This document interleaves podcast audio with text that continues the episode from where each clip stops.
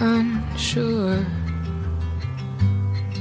as I take your hand and lead you to the dance floor as the music dies. Hola, ¿qué tal amigos, amigas de Watchpot? Eh, ya sabéis, el podcast de la Factoría La Constante donde comentamos semana tras semana los capítulos de la serie de HBO Watchmen. I'm never gonna dance again. Guilty feet have got no rhythm. Hoy teníamos que empezar con esta canción, por cierto, seguramente más de uno cuando haya visto el capítulo habrá dicho ¿y de quién es esta versión de esta canción de John Michael? Es de Nathalie Down y evidentemente la canción se llama Carly's Whisper. En mi inglés maravilloso.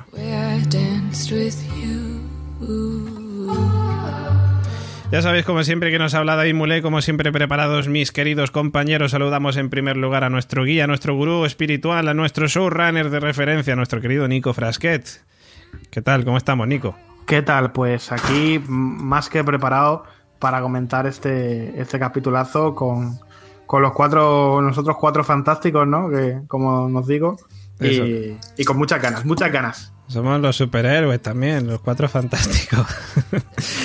bueno, también saludamos a nuestra querida Gemma Yats. ¿Qué tal, Gemma? ¿Cómo estamos?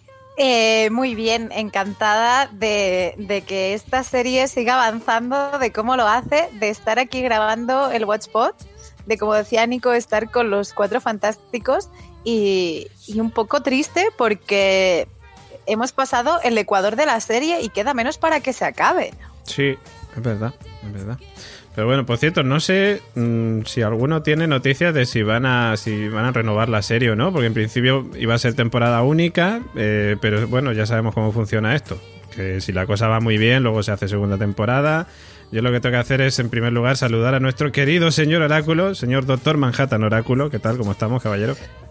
Pues mira, hoy me habéis pillado porque no me he cambiado y ahora me cambiaré. Me tengo Hombre. que poner la camiseta azul. Por supuesto. Y, se sabe que siempre grabo este podcast vestido de azul. de cintura para arriba.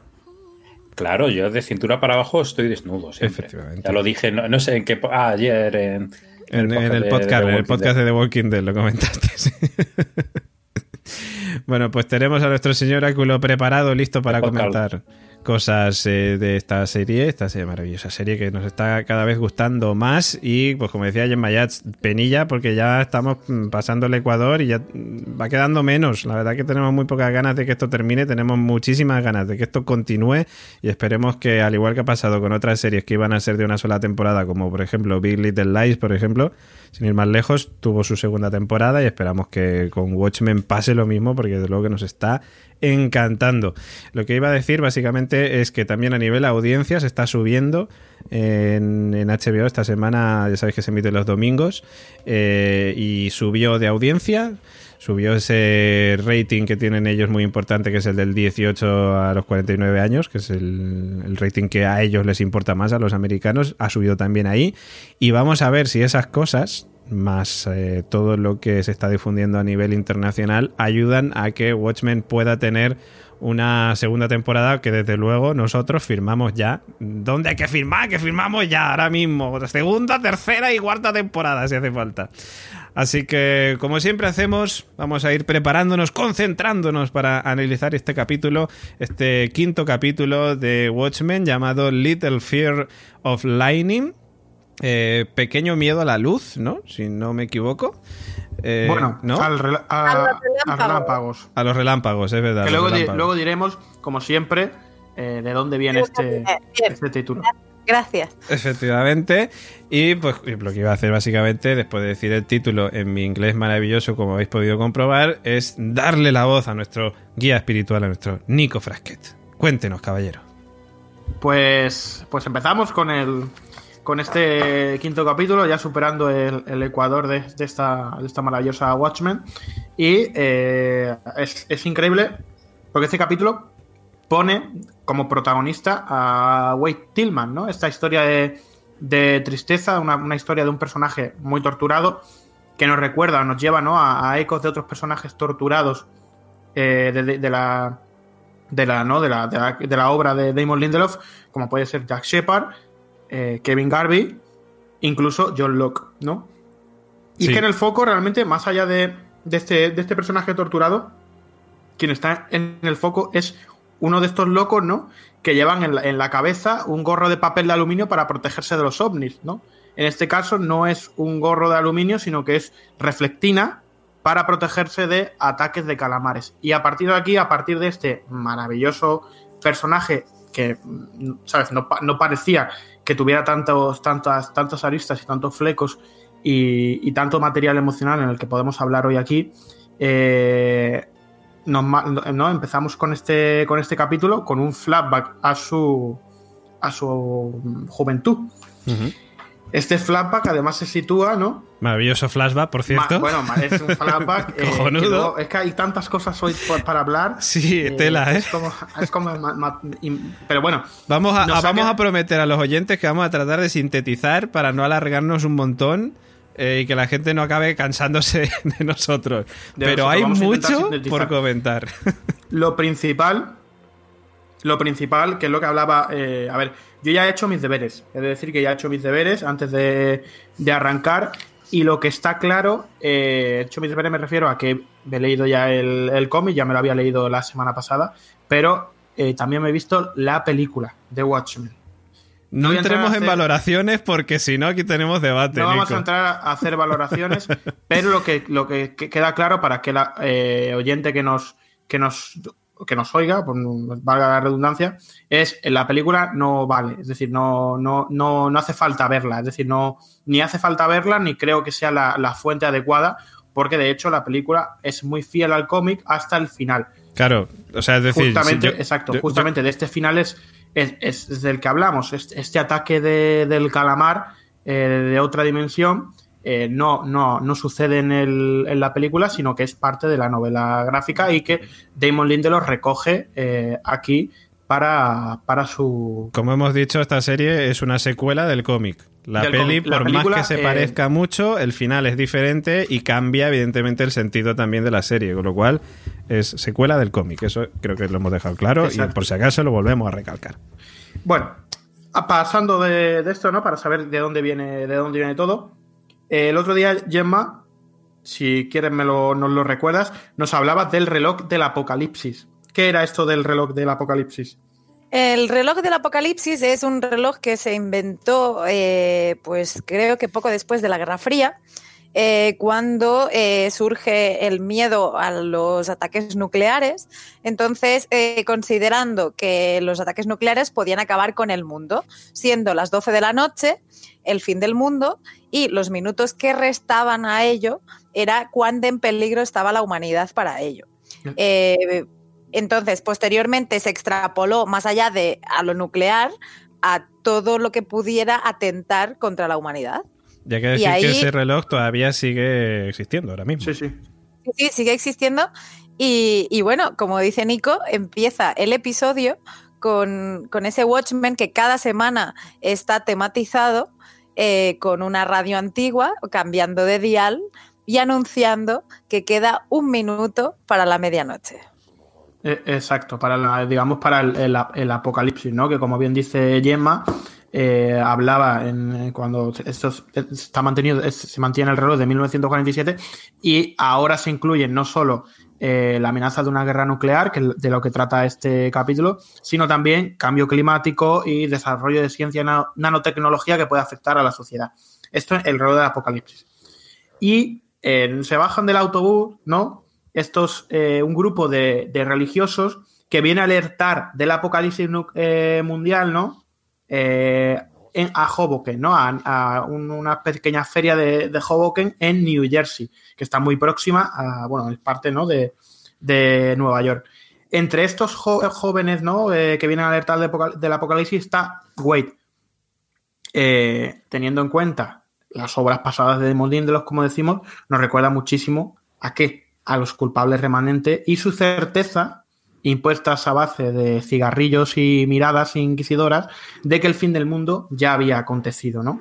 Pues esto parece que viene un poco antes, ¿no? Pero vienen a, decir, oye, que el mundo se acaba. De hecho, ese tú estás preparado, que reza en su folleto, nos lleva a muchas de esas consignas, no solo de, no solo de los culpables remanentes, ¿no? Por ejemplo, el, el no falta mucho de los culpables remanentes, sino de cualquier re- religión que se preste. Eh, En esta ocasión, estos chicos vienen a alertar de que el fin del mundo está a punto de acontecer. Y lo peor del asunto, lo peor del asunto es que en parte estaban en lo cierto. Otra cosa, teniendo en cuenta todo esto que estamos diciendo, son los osos que aparecen ¿no? en, en, el, en el folleto que, que trae Wade, ¿no? ¿Qué, Los ¿qué pan- dices? Los pandas, digo, los pandas. Los pandas, Que claro, nosotros- los osos, los pandas, ¿no? Eh, Eso es, Nico Eh, eso es un guiño a la Factoría La Constante, porque nosotros tenemos un podcast dedicado a Doctor Who, que tenemos dos pandas. Claramente, Nico, eso es un guiño a... Claramente, y se ve panda además en el minuto Who. 4,54. Si tú paras la imagen, se ve. Se el- pandas. Pues aquí se ve, si tú paras la imagen en el minuto 3, se ve un panda, ¿no? Y de hecho hay una pregunta muy simbólica, que estos son como pequeños guiñitos que, que introduce Damon Lindelof, que es, que la pregunta es, ¿qué coño pasa con los pandas, no? Eh, que es una pregunta, ¿no? ¿Qué coño pasa con los osos en general? Que es una pregunta que se preguntó el espectador medio de, de los, que era lo más lo que más se recuerda de los casi de ese misterio, ¿no? De qué coño pasa con un oso polar en una isla desierta, ¿no? Parece que nos ha llevado un poco, porque este, este capítulo, de hecho, eh, nos va a llevar, nos va a mover mucho en el terreno de The Leftover por todo lo que pasa y por todo lo que vamos a hablar hoy aquí. Curiosamente, bueno, curiosamente no, eh, obligación es, yo creo que teniendo en cuenta que estamos viendo Watchmen, para aquellos que no hayan visto The Leftover y los, por favor, es decir, son obras claves, es decir, yo creo que esto se va entendiendo eh, igual que The Leftover se entendía también con los y había cosas de que, que eran muy guay ver a qué estaba jugando Damon Lindelof y estaba contando, aquí también, aquí también merece la pena y hoy nos vamos a dar cuenta, ¿no?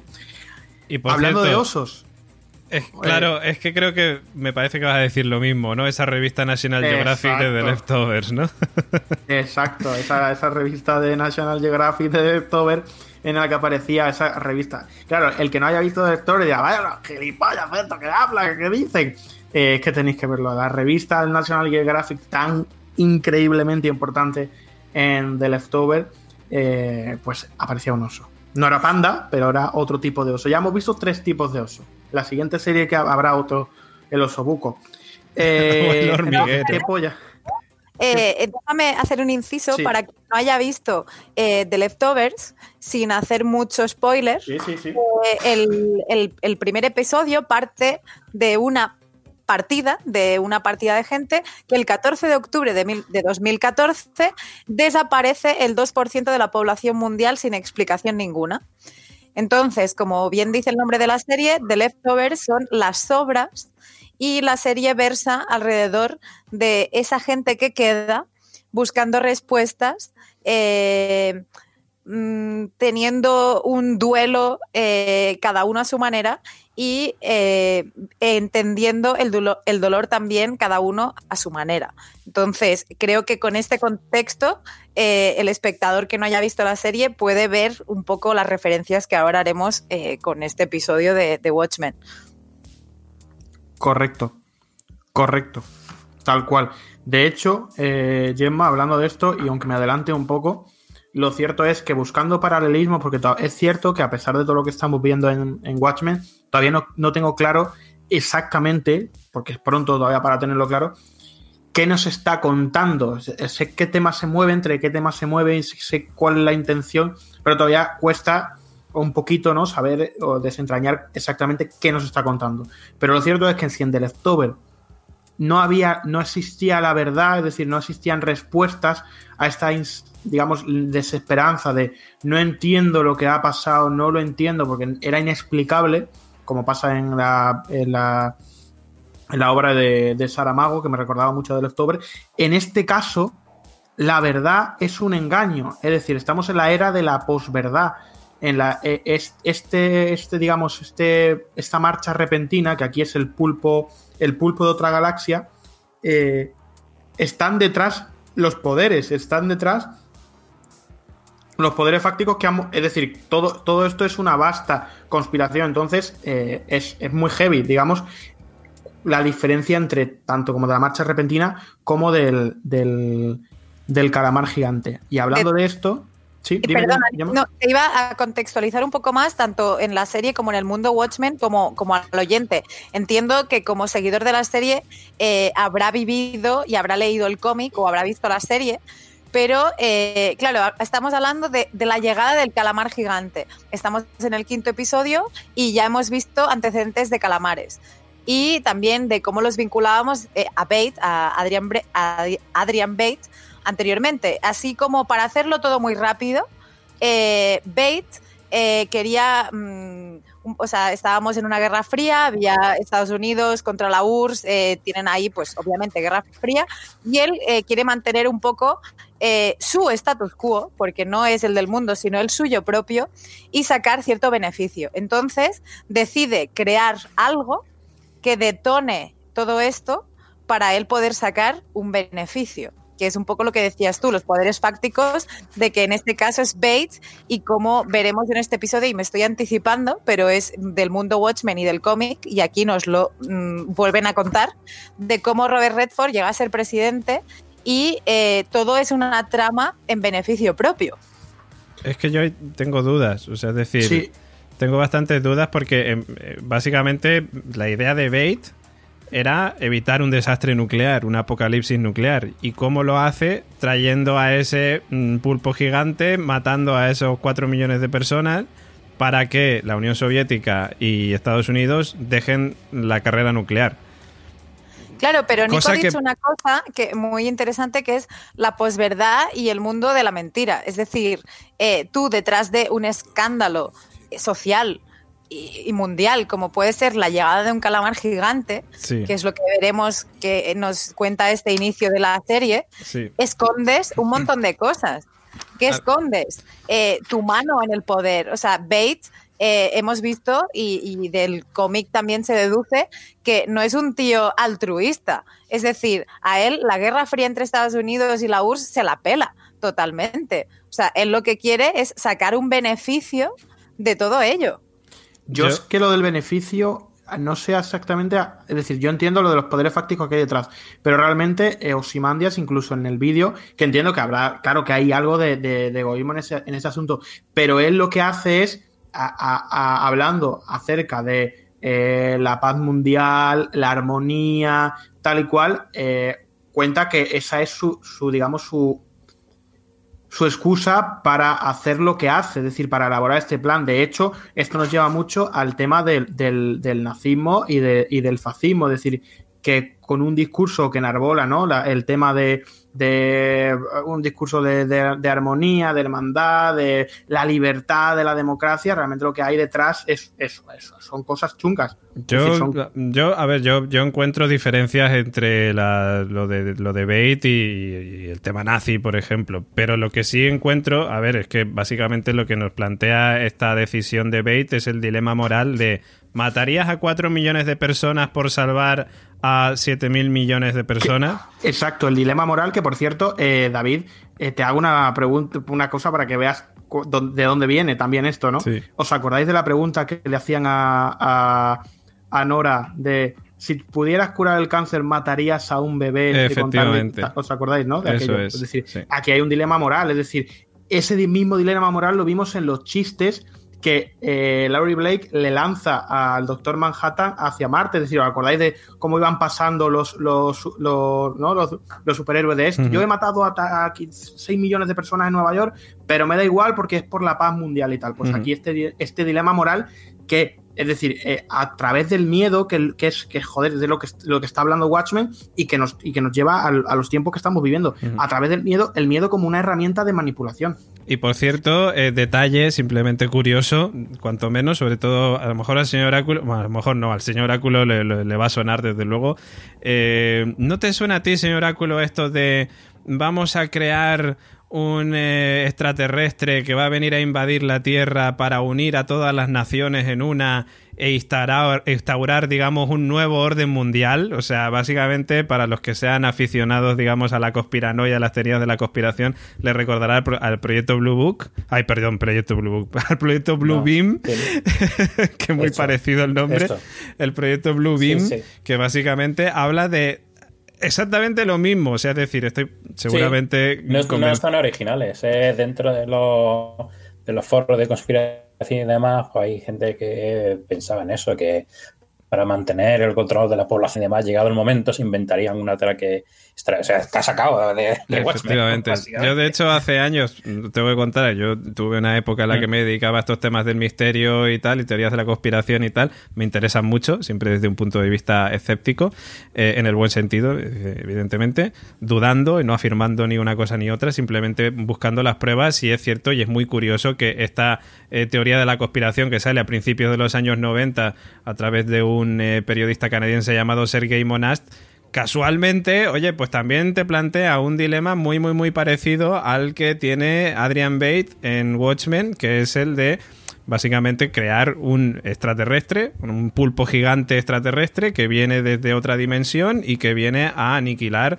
a parte de la población para que las naciones, digamos, se unan, digamos, en contra de un enemigo mayor y digamos que salven sus diferencias. Un dato bastante curioso, desde luego si os interesan estas cosas podéis buscarlo en internet, hay muchos datos y si queréis os puedo buscar el link de, creo que hicimos un programa en Tras los Límites, el podcast que hacía yo antes. De hecho, eh, todo lo que estabas diciendo, y, veremos cómo este 2 de noviembre, que, que ahora volveremos a él, eh, no sé, Alan Moore mm, podría ser un visionario, porque lo que estamos viendo en este universo Watchmen es para mí lo que está vi- viviendo el mundo y en especial Estados Unidos después del 11S.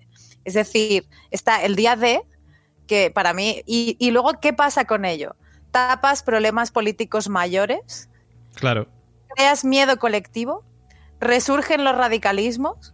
Entonces, estamos o sea, una, enfocando, o sea, basando como ejemplo la realidad donde vivimos, es un check en todas ellas. Es decir, eh, las consecuencias que hemos visto, porque ahora vamos a ir a un flashback, las consecuencias que estamos viviendo en esta serie eh, son provocadas po- por el detonante del día de. Es que al, al igual que The Leftovers, digamos, eh, basa un poco la idea, digamos, en ese 11S, o sea, es decir, en un hecho catastrófico eh, de gran magnitud que afecta a la población de tal manera de que luego deriva en muchas consecuencias sociales, pues esto básicamente es el día de la marcha repentina, es el día del pulpo gigante en Nueva York, básicamente haciendo el símil con The Leftovers, o el día del 11S. Pero, y no solo, y no, como decía Gemma, es que eh, es, importantísimo cómo después del 11S, a partir del miedo, es decir, del miedo que, que, usaron, que, que usaron eh, los políticos de por aquel entonces, Bush eh, al cargo, eh, Estados Unidos sufrió, un, digamos, un retroceso en lo que es cuestión de, de las libertades y los derechos de, de la ciudadanía. Por una y, y la prensa ca- callada ¿Por qué? Por el miedo que sentían, es decir, por, por lo que había pasado. Ten en cuenta, dos, dos torres, es decir, no se había visto. Además, el tema de que estando en la era de la, comunicación, estando en la hora de, las televisiones, de tal, fue retransmitido en directo. Es decir, vimos cómo eh, Estados Unidos saltaba eh, por los aires eh, de una manera espectacular que no se había visto en otro momento, tanto como en el cine, ¿no? Y eso sirvió como la estrategia de manipulación el miedo, es decir, el miedo como estrategia de manipulación, que por cierto, que no nos la vendan, es decir, que ahora cierto partido, esto haciendo eufemismos, tenga 52 escaños en el Congreso, viene también a partir de- del miedo, el miedo al extranjero, el miedo a, a la crisis económica que viene, el miedo, es decir, el miedo, miedo, Sí, miedo. o- bueno, haciendo, acercándonos más a, la- a Watchmen y a Estados Unidos, que, que es el país donde se desarrolla esta serie, el propio Bush, o sea, El- Bush, el propio el- Trump. Trump, o sea, Trump haga esa, digamos, esa eh, técnica o esa estrategia del miedo es la que la lle- le llevó, eh, digamos, a conseguir el poder también. Mira, hay una, hay una peli, eh, y no me quiero desviar, pero es, es que tenía que hablar de ella porque es importantísimo, eh, que es Un hombre soltero, que es mi, es mi peli favorita, ya hemos hablado en varias ocasiones de esta peli aquí, cuando me habéis dejado. Eh, hay un discurso que tiene Tom Ford, que yo os invito a que lo busquéis, acerca del, del miedo, este personaje ¿no? que habla de la estrategia de manipulación, de cómo Estados Unidos les estaba manipulando con, con el miedo, que nos, que, no- que nos lleva mucho, mucho a, a esto que estamos viendo, porque el miedo que siente, eh, por ejemplo, la, chica ¿no? que le deja desnudo a, a Wade en, en este, en este, digamos, casa de los espejos, ¿no? Eh, la bomba esta que nos matará a todos, ¿no? Le dice, tú no tienes miedo, tú no tienes miedo, y él claro que tiene miedo, pero un tipo de Oklahoma, como, como luego diría Wade, no puede reconocer que tiene miedo. Es que, claro, es que es, el miedo era parte del sentimiento de la sociedad americana durante la Guerra Fría, ese periodo ¿no? en el que Rusia y Estados Unidos competían por armarse, cuanto más se pudiera mejor, claro, y a, ver quién, quién tiraba los, misiles antes, que es exactamente lo que estamos viendo, lo que estábamos viendo en este flashback de, de, Watchmen y lo que en gran parte vimos en la novela gráfica. De hecho, eh, eh, a partir de, esa escena que vemos a Waits, eh, hemos co- como testigo de Jehová, como predicador colectivo que acaba pues eh, enzarzándose con estos radicales chungos, eh, es- me parece muy chulo eh, cómo vemos el proceso también del miedo. Es, es- decir, sabemos que es un tío que está totalmente, y lo comentábamos en, en el Watchmen, en el Watchpot anterior, de, es un tío que vive totalmente obsesionado, que tiene su cosa, su búnker eh, por miedo otra vez al apocalipsis.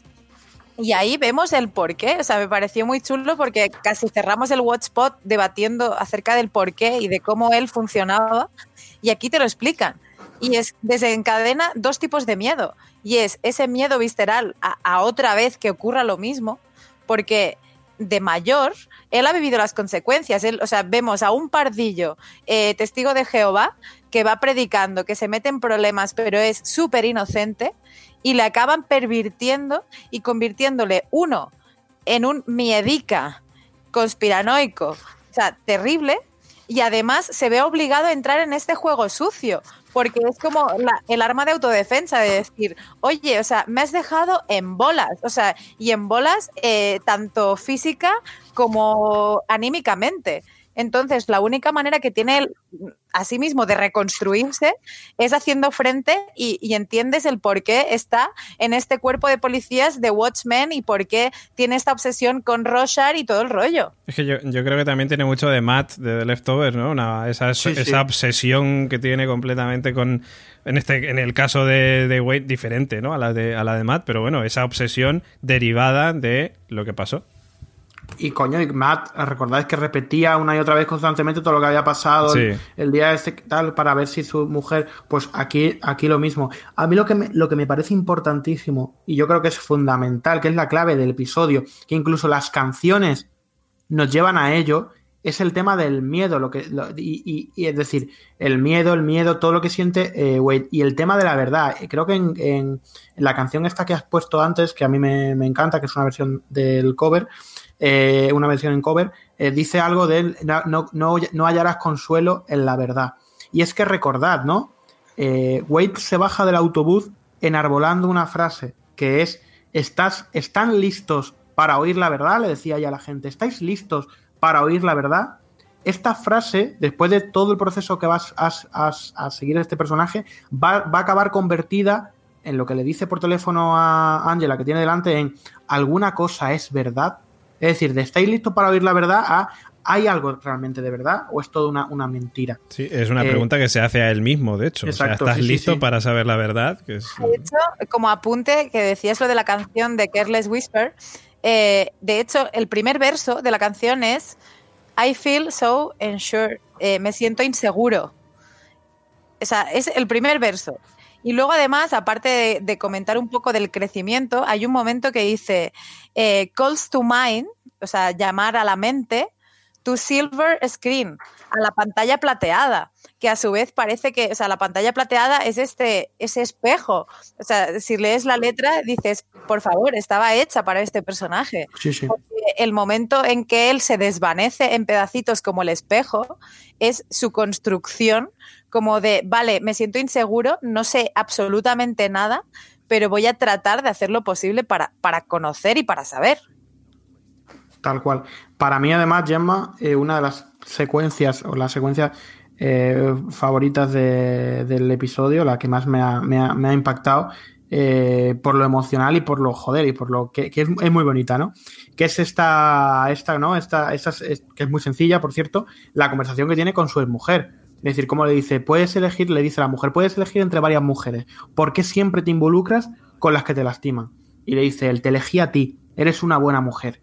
Y dice, y durante siete años yo te, traté de convencerte de que no ir- huiría con tu ropa para dejarte solo y desnudo.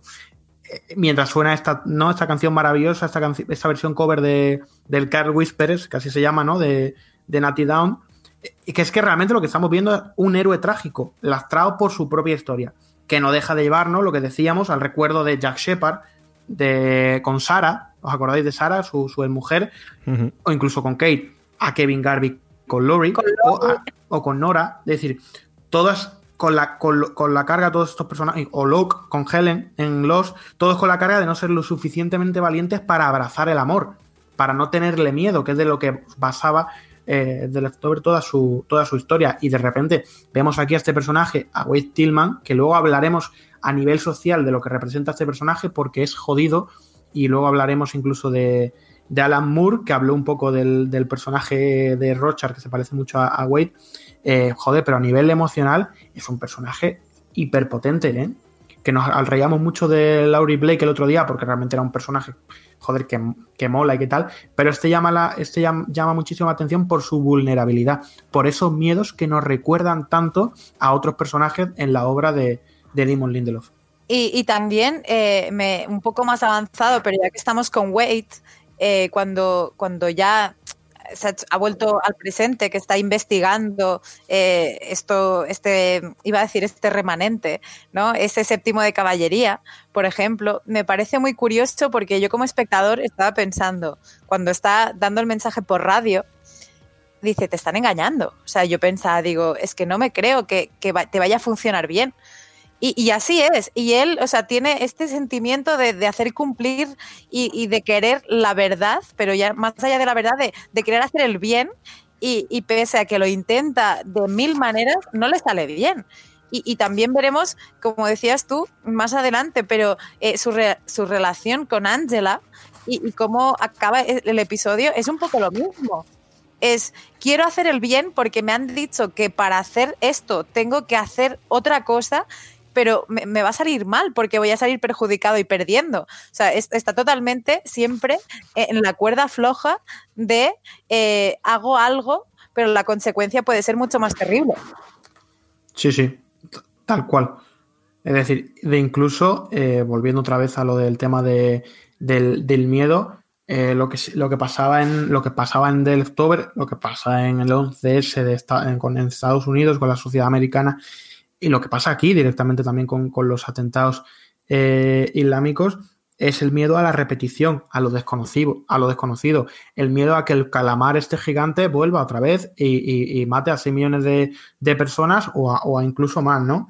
Eh, de hecho, la secuencia esta de Wade Tillman y el director del Focus Group, cuando ya volvemos del, del flashback, donde se habían proyectado imágenes de anuncios de Nueva York a gente de Oklahoma, ¿no? Eh, nos recuerda muchísimo a esa conversación, y, siento ser pesado con The Leftover, pero realmente es que este capítulo se entiende como parte fundamental de, de, de es decir, puede ser directamente, es algo que nos lleva muchísimo, igual que no ha pasado en otros capítulos, este sí, esa conversación entre Kevin Garvey y la alcaldesa en el piloto de Leftover, que le decía a la alcaldesa, la gente está preparada para sentirse mejor, porque desoía los consejos, ¿no? De no hacer esta, este día de los héroes, ¿no? Y dice, no, decía Kevin Garvey, la gente está preparada para, para explotar. Y se iba cabreado, ¿no? Pues esto nos, lleva a esta conversación que él dice, no, no, la gente está lista para, mover, para seguir adelante. Dice, no, no, la gente no está lista para seguir adelante y muchísimo menos para venir a vivir a Nueva York. La gente está aterrada. Y, y de hecho, eh, ahora has dicho que, mm, una cosa que me ha gustado mucho, que también la, la tengo aquí anotada, que es la semejanza entre el personaje de, de Wade y Rorschach. Pero es que en el cómic una frase de Rorschach que es muy sencilla es, la verdad no debe ser silenciada. Y Claro. así tal cual. Y ahora, si te parece, porque esto es, esto es un asunto espinoso, eh, nos vamos a meter en, a nivel social lo que representan estos héroes enmascarados. Porque si os dais cuenta, Lori Blake, que ha sido una de las de las de las de, las, De las Watchmen. enmascaradas, de ese dos. eh, exacto. Eh, se ríe, ridiculiza, intenta ridiculizar a los enmascarados. Es decir, les llama de otro nombre. El, el, eh, al, al, ¿no? al, al tío espejo, ¿no? Que realmente es Looking Glass, Sí. le dice el, el- el Mirror Guy. Pejito, No. una cosa así, sí. Sí, es decir, se, se ríe de él, ¿no? El tío, el tío, el tío espejo, ¿no? El tío, el tío, el tío espejo. Eh, ¿Por qué lo hace realmente? Porque, hostia, es que pensadlo bien. Es Es decir, los héroes enmascarados eh, perseguían la justicia, ¿no? Pero ¿qué, qué justicia? Es decir, la, eh, claro, la justicia a través de una, de una eh, máscara lo que te da es impunidad, es decir, tu, propia justicia por ti, sin, sin- no, no, no, igual que, igual que Batman, que ahora hablaremos, ¿no? Alan Moore decía lo siguiente, dice, yo, bien, si, si Batman existiese, eso decía Alan Moore, ¿no? El, el- el escritor del cómic. Dice, si Batman existiese realmente en el mundo real, probablemente estaría un poco loco, ¿no? No tendría tiempo para tener novia, amigos o cualquier tipo de vida social porque le guiaría una fuerza irresistible de venganza contra los criminales. Vestido como un murciélago por alguna extraña razón, tampoco tendría mucho tiempo de cuidar su higiene personal. Lo más probable es que oliese mal. También, ojo con esto, comería alubias directamente del bote, que es una cosa que hace Rochard en el cómic de Watchmen y aquí lo, digamos porque se parecen mucho estos dos personajes. No hablaría con mucha gente y su voz se habría ido volviendo rara por el desuso. Su fraseología resultaría extraña, que es exactamente lo que le pasa. Dice, quise que él, Rochard, cuando habla de Rochard, este Alan Moore, fuese una versión de esta, eh, de esta en la pinta que tendría Batman en el mundo real. Pero pasé por alto que, de hecho, para muchos seguidores de los cómics, oler mal y no tener novia son condiciones casi heroicas. Y así fue como Rocha se convirtió en el personaje más popular de Watchmen. Le creé como figura que diese un mal ejemplo, pero ahora tengo a gente que me para por la calle y me dice, yo soy Rochard y esa es mi historia. Y pienso, hey, fan- fantástico, oye, perdona, ¿puedes por favor dejarme en paz y no volver a cruzarte conmigo hasta el final de mis días? Bueno, No, eso, es decir- ta- eso último también lo dice Alan Moore porque es un poco gilipollas, por lo que parece. No, no, pero, pero realmente, tío, pero realmente es que escúchame, eh, eh, claro, nosotros estamos ahora mismo con el mando de, de, de Angela y de Wade y de tal y de gente que se pone una máscara, pero realmente, tío, la- es decir, ah, lo hemos visto, es decir, la impunidad de la, de la policía, la impunidad de la, de la, de la Policía Nacional, la impunidad de, la policía en, lo que- en, en- en manifestaciones, tal. Claro, si encima te pones una máscara, es decir, ahí está el dilema. Es decir, porque realmente el dilema, Angela lo hace porque, claro, sufrieron un ataque terrorista, Y- pero y- claro, y- ahora mismo que usan su, su fuerza bruta para ir a un sitio de caravanas a sacar a patadas y a, a puñetazos a gente que cree, que creen ellos que son terroristas, pero que sin pruebas ni pollas. Es decir, ahí está el dilema moral de esta serie. Es que en este capítulo ya se va desentrañando cada vez más y vas viendo todas las pistas que te van dando. Por eso a mí me ha resultado tan interesantísimo este capítulo, por, por todo el miedo a la verdad, por el tema de la, de la conspiración, de los poderes que hay detrás, es decir, de los peones que se mueven en esta partida de ajedrez. Es heavy, ¿eh?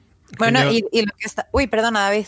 Nada, yo no sé si adelantarme o no adelantarme, pero es decir, el tema de la Noche Blanca, aquello que, que realizaron los del séptimo de caballería, eh, y luego hemos estado viendo que al estar implicado el senador King y también estuvo Jude Crawford eh, Cuidado, implicado claro. en ello, claro, esto te abre muchas cosas, o sea, muchas incógnitas y muchas interrogantes que, bueno, en fin, no me quiero adelantar y creo que luego más adelante comentaremos. Y Yo, yo, yo lo que iba a decir, perdona, era justo que el papel de Lori Blake.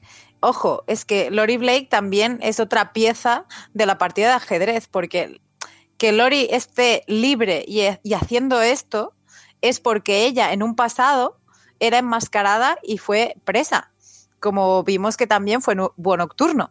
Entonces, en este caso, eh, se ríe de espejito, ¿no? De, de ese Little Mirror o como le llame, pero ella, hasta no hace mucho, también jugaba ese rol. Entonces, también a su vez te ayuda a entender el personaje de cómo de ruin es co- con sus compañeros, que al final eran compañeros de. Ella iba con Rochas, con, con Búho Nocturno y Espectro de Seda, eran un poco Pero los. ella ha renegado, ha renegado de todo eso. Precisamente tiene ese comportamiento porque ha renegado de, de esa persona que era antes y por eso tiene, alberga ese cierto odio hacia todos los. eh, por ejemplo, el que, el que hacía de búho un- con un traje muy similar al búho nocturno que entró a atracar y lo pilló ella. O sea, eh, dijo alguna frase despectiva o algo. O sea, es como despreciando a la gente que se. No, que le metí un tiro por la espalda y que- Sí, sí. También, Me papá. como, bueno, si lo mato, lo mato. Pero, por, joder, José Luis, lo estás diciendo. Es justamente si es que lo decía Moore. Dice es que Rochard surgió como materialización realista del clásico justiciero de Gotham, dejando en evidencia el implícito fascismo de tomarse la justicia por su mano. Es que realmente los héroes enmascarados eran fascistas. Es decir, que, que es, es- es decir, es jugar con el dilema moral. Y con lo que acabas de decir, acabas de describir nada más y nada menos que el séptimo de caballería. Sí, sí. Claro. porque es gente que va enmascarada, que ejerce un poder sobre otros de lo que creen que es su verdad eh, con cierta impunidad. Gemma, ¿tú te acuerdas? Es que además, en el, en el inicio de. Tú que además eres de, por allí, eh, en el inicio de, Watchmen, de, la novela gráfica, eh, habla, ¿no? Habla Rochard, ¿no? De que las calles están infectadas de, prostitutas y de gente chunga y no sé qué, no sé cuánto. Y realmente lo que está lo que implícito es una limpieza, una limpieza eh, étnica casi. Es decir, es una limpieza de. Y me acuerdo, yo me lleva esto a, un cartel súper bonito que pusieron, ¿no? Eh, el PP de, de Badalona, que era limpiando Badalona. Es decir, joder, que te lleva mucho y que se, la, se acusó justamente de, de, racismo. Es decir, limpiando de qué, es decir, y, joder, y Rochard y esa limpieza que empieza con el cómic, es decir, son cosas muy, muy, muy paralelas. Y aquí lo mismo, es decir, aquí lo del. realmente son, como bien dices tú, el séptimo de caballería y los policías encapuchados en Tulsa son eh, dos caras de la misma moneda. Claro, claro. De hecho, eh, hablas de la limpieza. De hecho, eh, creo que fue en el primer episodio de, la serie. Eh, no, mentira. Cuando, cuando Angela descubre la, casaca del Ku Klux Klan. Sí, sí, claro. Claro, era eso, de, tenía el cuadro que había pintado el tío que quería que no se olvidaran las raíces de los nativos americanos, porque cómo estaba cambiando, y él mismo es eso. Es decir, sí, sí, tengo un cuadro que, es, que representa totalmente la hipocresía que yo siento y en la que participo. Yo lo que tengo la sensación es de que esta serie al final nos va a, plantear a nosotros mismos como espectadores el dilema moral de en qué bando estamos. Exacto, ya lo está haciendo. Realmente tú vas contra el establishment, eh, tú vas contra el establishment porque sabes como, como, como espectador, estás viéndolo todo, que tienes razones para ir contra el, establishment, pero de, cuidado, es decir, porque pasando la frontera te lleva a, digamos, a unos códigos morales, eh, pues esto, que, que se van de, madre. Es decir, de ahí está el dilema, es decir, no todo es blanco y negro, aunque lo diga Angela en, a su a su Toffer, ¿no? A su, a su hijo. Eh, joder, es decir, cuidado, porque que, realmente aunque Rochard no hablaba de una limpieza étnica, ¿no? De prostitutas y delincuentes, eh, tal, hablaba de, digamos, de prostitutas y delincuentes, el Seven Key, el, séptimo de caballería, coge los, el diario de Rochard y sí enarbola eh, una limpieza étnica, es decir, son supremacistas blancos. A ver, de todas maneras, que no lo dijera, digamos, explícitamente en el cómic, no significa que no estuviera quizás de acuerdo con esas ideas. Empezando porque ese diario de Rorschach lo manda a un periódico de ultraderecha. O sea, es decir, eh, está claro que las ideas políticas de Rorschach eh, no eran precisamente de izquierdas. O sea, Rorschach no votaría precisamente a Podemos hoy en día. Entonces, eh, yo creo que eso queda bastante claro. Y a lo que me refiero yo con el tema del dilema moral que nos plantea y nos va a plantear todavía más la serie a medida que vayamos descubriendo también las intenciones del que pensamos que es el otro bando, que es el de eh, la Lady Triu con el abuelo de, de Angela, que yo creo que es el otro bando contrario, digamos, a los eh, del séptimo de caballería, nos van a plantear, yo creo, el dilema moral de ¿estás con el séptimo de caballería o estás con Lady Triu? que por otra parte también es heredera, digamos, entre comillas, de Osimandias, que vete tú a saber cómo va a intercambiar, o, sea, cómo va a interactuar Osimandias cuando llegue a la Tierra, porque sabemos que, o sea, seguro que esto acaba pasando. Mira, David, para contextualizar un poco, porque esto le va a venir bien a la gente que, no, que nos escuchamos, son tres chorradas, pero a mí me vino bien. Es decir, la cronología de Adrian Bate, ahora mismo en el universo en el que nos movemos de Watchmen, de esta serie de HBO, es el 2 de noviembre de 1985 lanza este calamar gigante, ¿vale? El día de, el día de antes había grabado el vídeo lanza el calamar gigante en Nueva York. El 21 de enero de 1993, Robert Redford es elegido presidente, según también, porque Adrian Bate, este Osimandias, eh, que, ha, lanzado este calamar gigante, ayuda a ello. Y en 2012, en 2012, perdón, que me sale el acento andaluz, Bate fue declarado desaparecido después de que Triu Industries comprara las compañías de Bate. Es decir, esta es la cronología. Es decir, durante desde el 93 al 2012 él estuvo en, activo, me imagino, como parte de, la sociedad, entendemos. Pero en 2012 no sabemos por qué desaparece. y aparece nuevamente, que luego, luego ya José Luis hablará de esto, que es su, la sección, su la parte. sección de José Luis. Tenemos a un señor eh, aquí en este podcast, se llama José Luis, está ahí acechando como una gacela. Eh, eh, hablará de esto, de, de que está en, esta, en este castillo de naipes en Júpiter, en una de las El, lunas de Júpiter. el león, el león es el que acecha la gacela.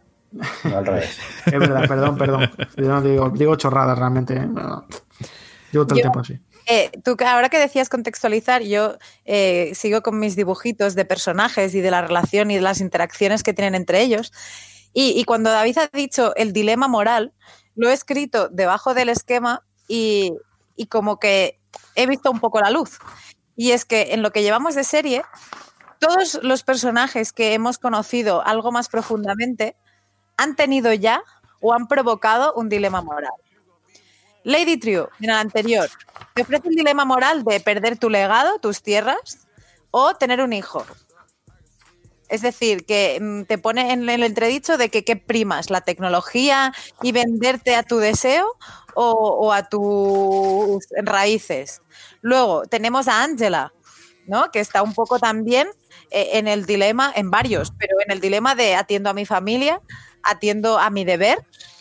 Eh, a su vez está Will Reeves, el abuelo, que la semana anterior decía, ostras, tendré que traicionar a mi nieta eh, en pro de qué. Tampoco sabemos, pero está esta dicotomía. Eh, Looking Glass hemos visto que mm, a su vez también tiene esa cosa ahora mismo también para con Angela, eh, propiciado por Joe King, el senador, que está eh, aliado, hemos visto, y ahora daremos el boom, está aliado con el séptimo de caballería. Pero, un momento, ¿por qué? Entonces, creo que todos los personajes, también Crawford, eh, manteniendo el orden policial, pero a su vez eh, de bajo mano, mm, teniendo su historia. Entonces, creo que cada uno de los personajes de esta serie ya nos están presentando su dilema moral eh, de qué hacer, más allá del bando, porque creo que cada bando, y se nos está presentando, tiene cosas buenas y malas. Totalmente. Sí, hombre, claro, pero vamos, tal cual. Y, a- y que todavía quedan por ver quién está en el bando de qué y por qué el séptimo de caballería tenía eh, instrumentos del- de, de Trio Industries. Es decir, hay cosas aquí que todavía. Esto, que Ni- toda- Nico Frasqué, esto que estamos comentando, que todos presentan ese dilema, dilema moral, nos va a llevar a Radio Invernalia hablando de Juego de Tronos, que nosotros decíamos, los personajes no son ni blancos ni negros, son grises, no hay ni bueno ni malo. Pues lo mismo. Por tal cual, y los dragones. Y los dragones con chaleco, que lo he visto yo. Pero sí, lo- sí, claro, a ver, claro, obviamente es, es decir, es, es decir, o, por ejemplo, el otro día, no sé por qué, ya ves tú, mi vida, eh, me puse a escuchar eh, un, un, un podcast que grabamos el 1.16 de la constante sobre que yo era Nico Domínguez por aquel entonces, no cambié el nombre, eh, y hablábamos de, de Benjamin Linus y de cómo Benjamin Linus no era un malo malísimo, pero que realmente no era malo. Es decir, pues Sí. eh, obviamente aquí cada uno se mueve por razones. Y al igual que Bate tiene, intenta o, o creemos que hace esto de una manera para salvar la humanidad de sí misma, ¿no? O para salvar a la, a la humanidad de sí misma, realmente lo que está haciendo es pues siendo un fascista y haciendo, teniendo a la gente asustada y por un calamar gigante. Me ca- que además decía Damon Lindelof, lo dice es que hay algo tontorrón, ¿no? En el tema de que sea un puñetero calamar gigante. ¿Sabes? Que el 2%, eh, cuando desaparece el 2% de la población es casi elegante.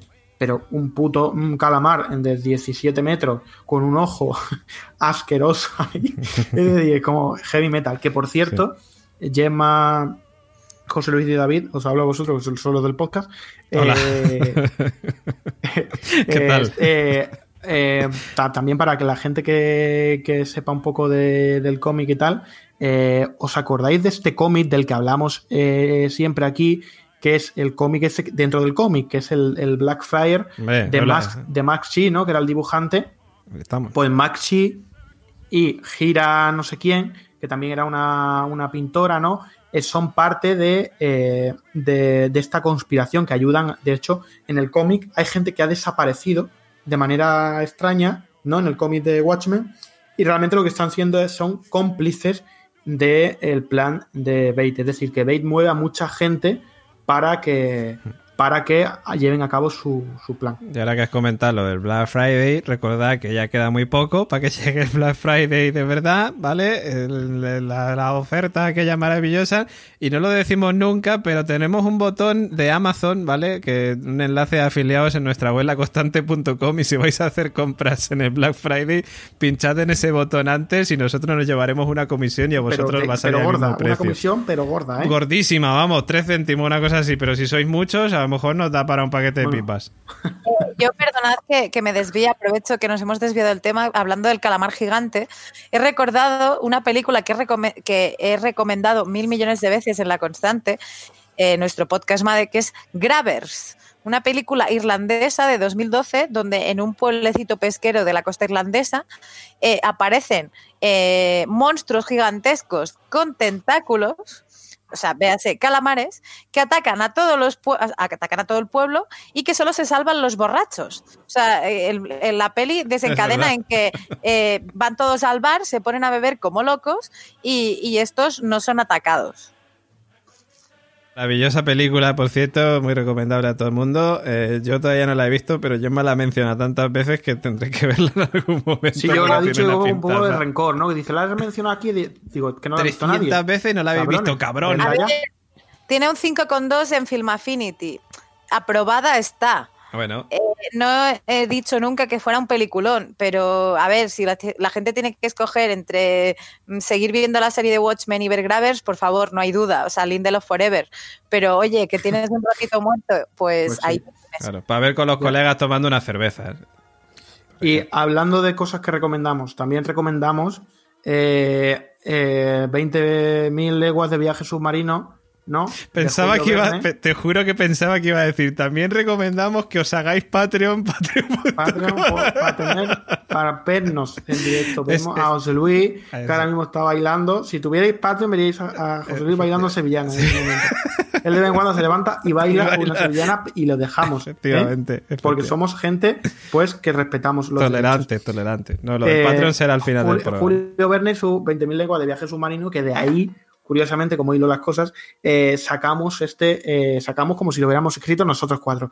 Sacamos el título del capítulo, ¿no? De, este capítulo de Watchmen, que se llama eh, Poco miedo a los rayos, ¿no? De, de- de alguna manera. Que es una frase que decían, decían en la, ¿no? En la novela, que decían, si no hubiera truenos, los hombres tendrían poco miedo de los rayos. Y realmente el miedo de lo que trata este capítulo es, el es decir, a los, a los truenos vienen muy bien porque tenemos un poquito atemorizados a la gente. Es decir, el calamar gigante vino muy bien porque si no se iban a matar entre, entre ellos. Pues esto, de ahí este capítulo viene de ahí ese título. O sea, sabemos que todos los capítulos de Watchmen, el título lo sacan de, de algún sitio. Eso es. Eso es. El silencio este me encanta. El silencio era Nico continúa. Que, que por cierto, ah, siguiendo con, con la diatriba esta, eh, ya tenemos que, hablar de vez en cuando, ¿no? De, porque hemos hablado del, del cómic, de tal, y me gust- de la lata de guisantes, y me gustaría también recalcar una cosa, lo LGTB de este capítulo, ¿no? Eh, que es el American Hero Story, ¿no? Donde vemos a Justicia encapuchada eh, y a Capitán Metrópolis, pues, teniendo relaciones sexuales, ¿no? Eh, Eso, lo- es- eso lo iba a preguntar, digo, o sea, es decir, claro, yo por un momento llegué a pensar, se está viendo este tío una porno de tal, pero no, era, era el documental. Claro, es que lo avisaron, Claro, que este que tenía escena- tenía de todo. Claro, sí, sí, sí, sí, sí, claro, que es que por cierto, luego. es una, es una imagen, una sensación mía y es la única crítica velada que le voy a hacer a la película de, de Zack Snyder eh, de Watchmen.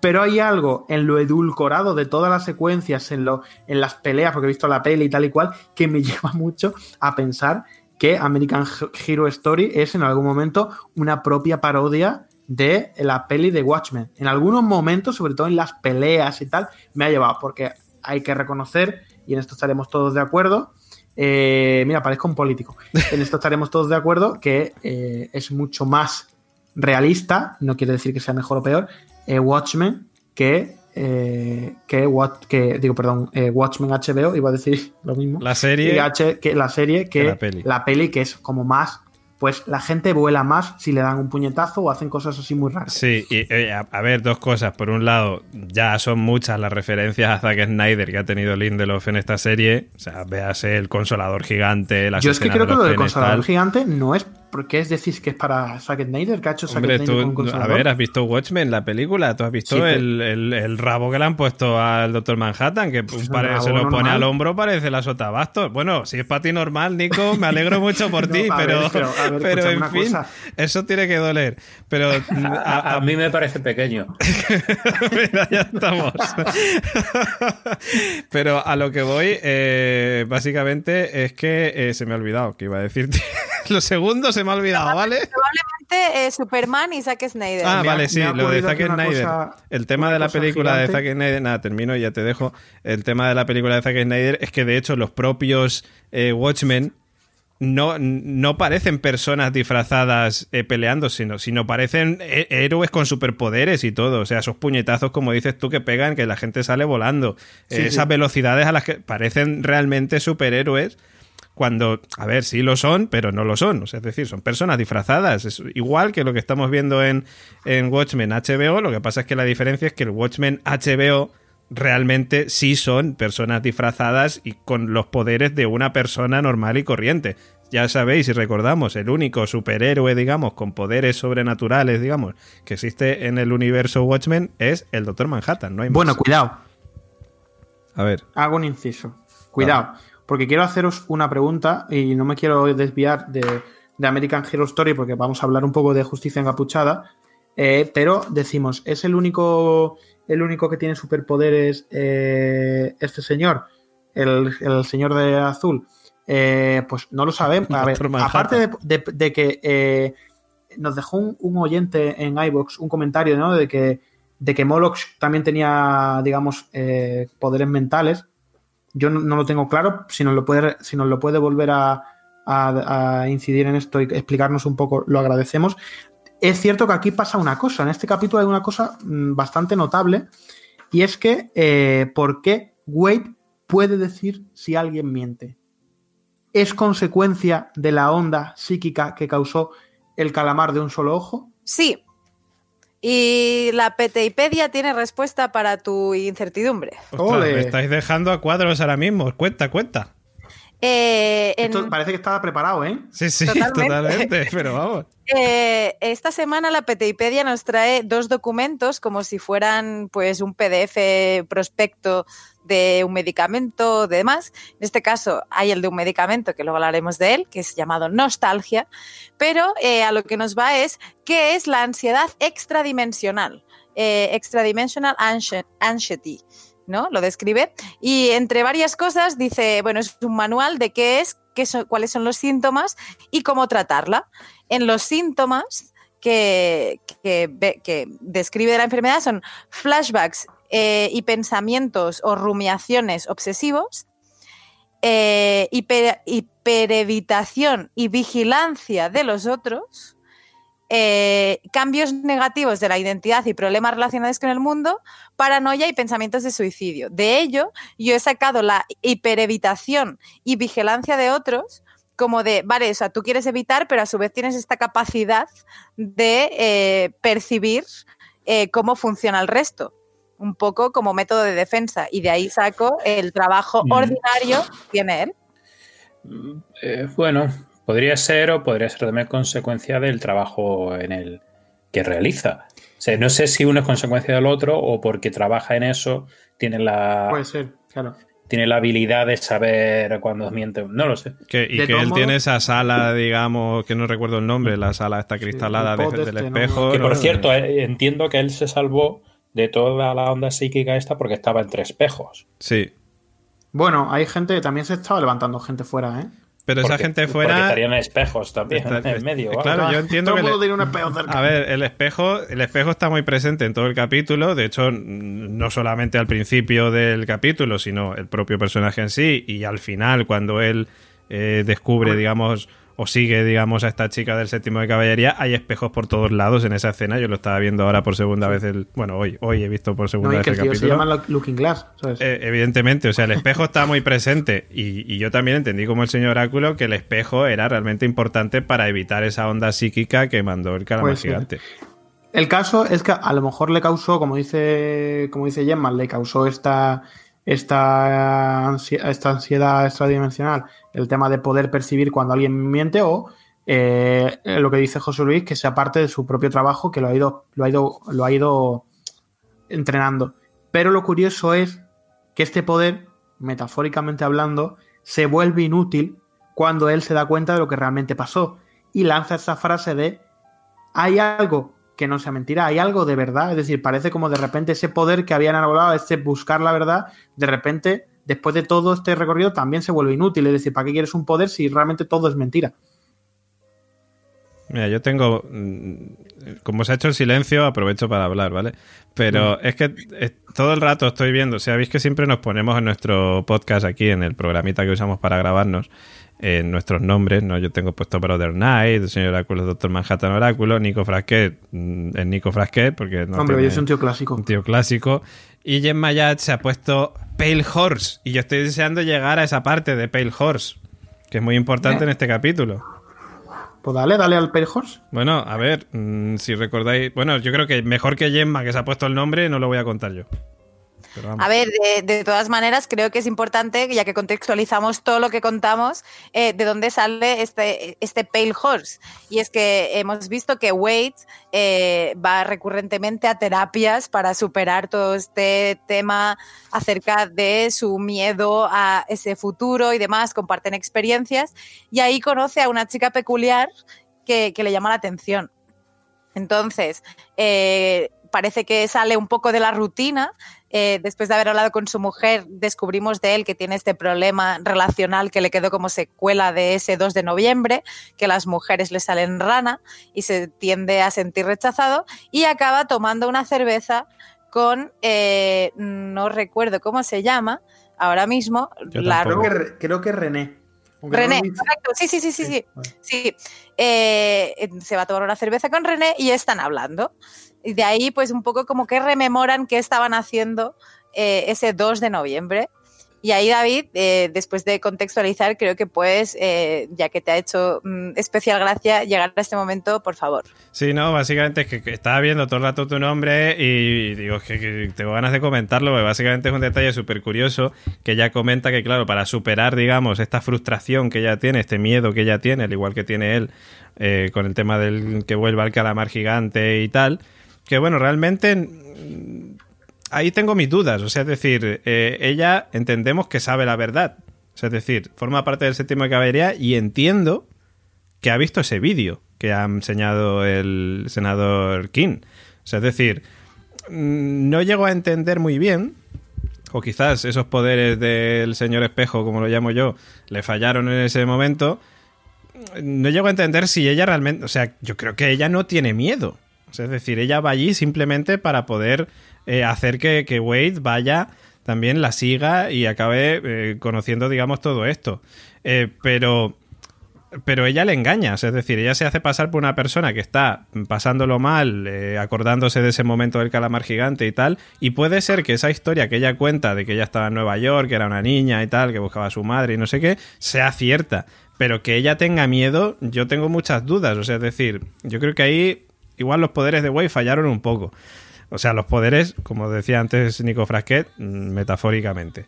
Pero a lo que voy es que básicamente ella dice que para superar ese momento lo que hace es verse, eh, bueno, tener sexo, ¿vale? Por un lado, o verse la película Pale Horse, que dice que la tranquiliza. Y claro, ella habla de esa película diciendo que es una peli de Steven Spielberg de los años 90, que ganó un mogollón de Oscars y que también le gustaba mucho la escena de la niña con el abrigo rojo. Que claro, pues cuando dice eso, todos esos datos, dice, está hablando de la lista de Schindler. Pero que este universo paralelo tiene el nombre de Pale Horse, le han cambiado el nombre.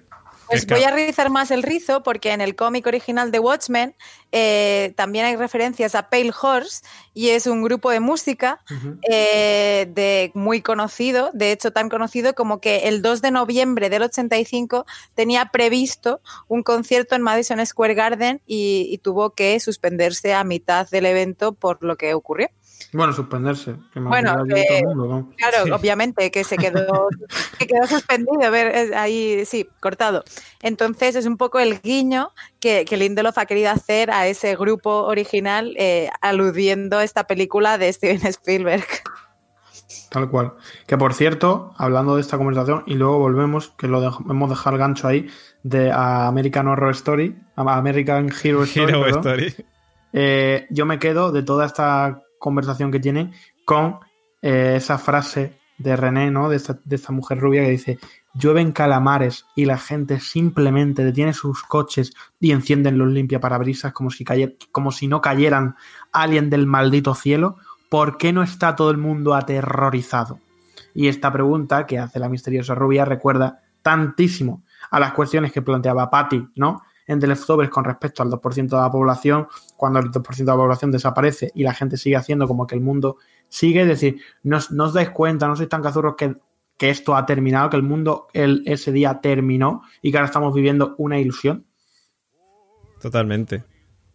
Y volviendo, bueno, sí. Nada, iba, iba a apreciar eh, esa escena que me pareció muy curiosa y es que la canción que está sonando en ese momento es Turtles, de tortugas, All the Way Down. Eh, todas esas tortugas cayendo, o sea, yendo hacia abajo del cielo, justo cuando están haciendo, bueno, no son tortugas, son calamares, ¿no? Pero me parece gracioso que siempre busquen un momento para echarnos de ese ganchito musical. Estamos, estamos, sí, luego valoramos, pero de verdad que está todo muy bien trazado. Todo muy trazado como este momento, ¿no?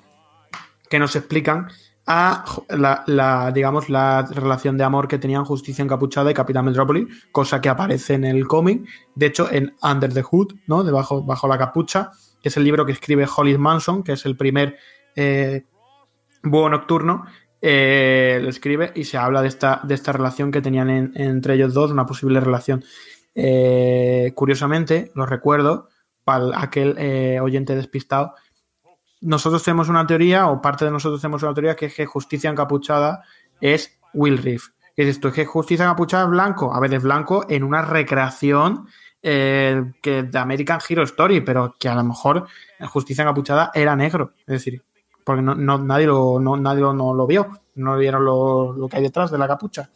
Total, que eh, esta especie de, digamos, de serie, a los Ryan Murphy, ¿no? Eh, habla de esta relación homosexual, que no fue la única, que también digamos que eh, Silueta murió en brazos de su amante, de su amante chica también, como, como menciona Manson ¿no? en, las páginas de su Under the Hood, pero este caso, ¿no? el de Capitán Metrópolis y Justicia Encapuchada, era como algo más, más velado, ¿no? y aquí se ve que lo exponen. Realmente Pity, eh, que no tiene nada que ver con esto, pero Pity, el agente del FBI, dice que esta serie, esta American Hero Story, es una serie llena de incoherencias y que, no, que se la han inventado todo y tal y cual. se ve que él es muy fan de los, de los superhéroes, pero eh, esta serie no le, no le hace justicia. Que también haciendo un símil, yo creo, con, pues, con muchas series eh, que te puedes encontrar, o biopics o algo así, que siempre está la persona, digamos, que ha indagado más en eso y te dice, bueno, realmente no. Bueno, en fin, es un detalle que, también está ahí. Y es importante, sobre todo, eh, para una de esas incógnitas que todavía, todavía siguen abiertas y que nos han planteado, yo creo, desde el primer capítulo, que es quién es Justicia Encapuchada ese misterio que se sigue manteniendo y que en la serie ya han hecho mención a ello muchas veces y por cierto hilando con una escena que ocurre un poquito más tarde que es el señor Panda eh, hablando con, eh, con Rojo diciéndole yo creo que el doctor Manhattan era justicia, era justicia encapuchada y decía pero ¿cómo puede ser eso y tal? si este tío actúa en otra época dice porque el doctor Manhattan podía viajar en el tiempo ¿no? te vuelven a dejar ahí otra vez el, y que decían, decían, no, no puede viajar en el tiempo, recuerda todo, pero no puede viajar en el, en el tiempo. en el tiempo. Sí, sí, tal cual, esa, esa secuencia muy. A mí, a mí, todo esto de justicia encapuchada, claro, me llega a pensar, me lleva a pensar qué va a pasar. O sea, es decir, ¿Van a seguir manteniendo ese misterio que ya se mantenía en los cómics? ¿O vamos a descubrir en estos tres, cuatro capítulos, mejor dicho, que nos quedan, quién era Justicia Encapuchada? Porque ah, me parece curioso, ¿no? Es decir, vale que la obra es de Alan Moore y Dave Gibbons. Eh, Dave Gibbons sí está metido en el proyecto, pero Alan Moore no, entonces eh, sí, pero no. ¿Es, ¿Es canon o no es canon? ¿Va a ser cierto lo que nos digan? De todos modos, yo lo que tengo que resaltar, David, es justamente eso, es decir, lo consciente, lo, lo consciente que son del cómic y el trabajo tan tremendo que hacen incluso a nivel de arte, es decir, del equipo de arte, eh, como en esta, en cuando Wade se baja de este autobús, el joven Wade se baja del autobús, como vemos cosas como el, el, el cómic, ¿no? Como me está diciendo eh, Gemma por, por la webcam, eh, el cómic, los titulares del periódico que reza a guerra, tal, que nos recuerda tantísimo, el que se haya leído el cómic estará muy familiarizado con esto, porque realmente parece que estás eh, metido dentro de las páginas de, de Watchmen. Sí. Una, un, una- un ole por el trabajo de. de ¡Ole! ¡Ole, claro que sí, mi arma! Quiero ir sacando detallitos que, que también nos van llevando a un poco a avanzar en, en la review, ¿no? Y, y bueno, así como en resumen, eh, cuando hablamos de, de dónde venía el calamar gigante, que no, no decimos, se dice en el cómic que está en una isla, de, de- en una isla secreta eh, preparando todo esto mientras financia el Instituto de Estudios Extraespaciales eh, de Nueva York. ¿Y, a dónde voy con el Instituto de Estudios Extraespaciales? Eh, porque es ahí donde intentaban desarrollar un dispositivo de teletransportación. Y ahí voy al centro comercial abandonado donde nos ha llevado Wade junto con René y ese séptimo de caballería. Que es, eh, llega, es una emboscada, claramente, además se lo dicen sin problema, o sea, tampoco se hacen de rogar mucho. Eh, ella tenía la certeza que él iría, él ha cumplido, ha ido. Y llega, eh, le caen balones de baloncesto de, de sitios que no se espera. El tío está súper rayado. Hago el pequeño paréntesis. Estaban buscando una iglesia. O sea, como habían visto las imágenes que, que rodeaban el séptimo de caballería y toda su historia. Y el tío, cuando llega, de la información que tenía de comisaría, es como de, oh, wait, eh, que estos son los bancos que estaba, o sea, es la iglesia que estábamos buscando. Eh, caen balones de baloncesto, se adentra, eh, no tiene mucho problema y se encuentra con un, pues eso, con una máquina, con un dispositivo de teletransportación eh, en que hay gente enmascarada de rosa que se dedica a tirar balones de baloncesto dentro y salen por otro lado, como si el videojuego del portal se tratara, pues lo mismo. Eso en el minuto 47 con 77 cuando está la Entra puerta. esa puerta, esa Cuando tra- está la entra ese puerta. balón y luego se cae. Curiosamente, es curioso. eh, yo digo muchísimo curioso. Qué tío más pesado. Eres un Eh, curioso de la qué vida. pesadilla, colega. A ver si me. Otro adverbio, tío. Decidme otro adverbio para que lo diga. Curioso. Eh, es, es impactante, es fascinante. eh, como, eh, la- como decía Gemma, eh, se encuentran con la iglesia que no es una iglesia, que también es mentira. Es decir, todo este puto capítulo es acerca de que todo es una puta mentira, todo es un eh, engaño. Es decir, es. Que, que la gente, la policía enmascarada está buscando por ahí mm, 3.000 iglesias una por una y realmente era un puto plató. Es decir, heavy, heavy metal. Esto, ¿eh?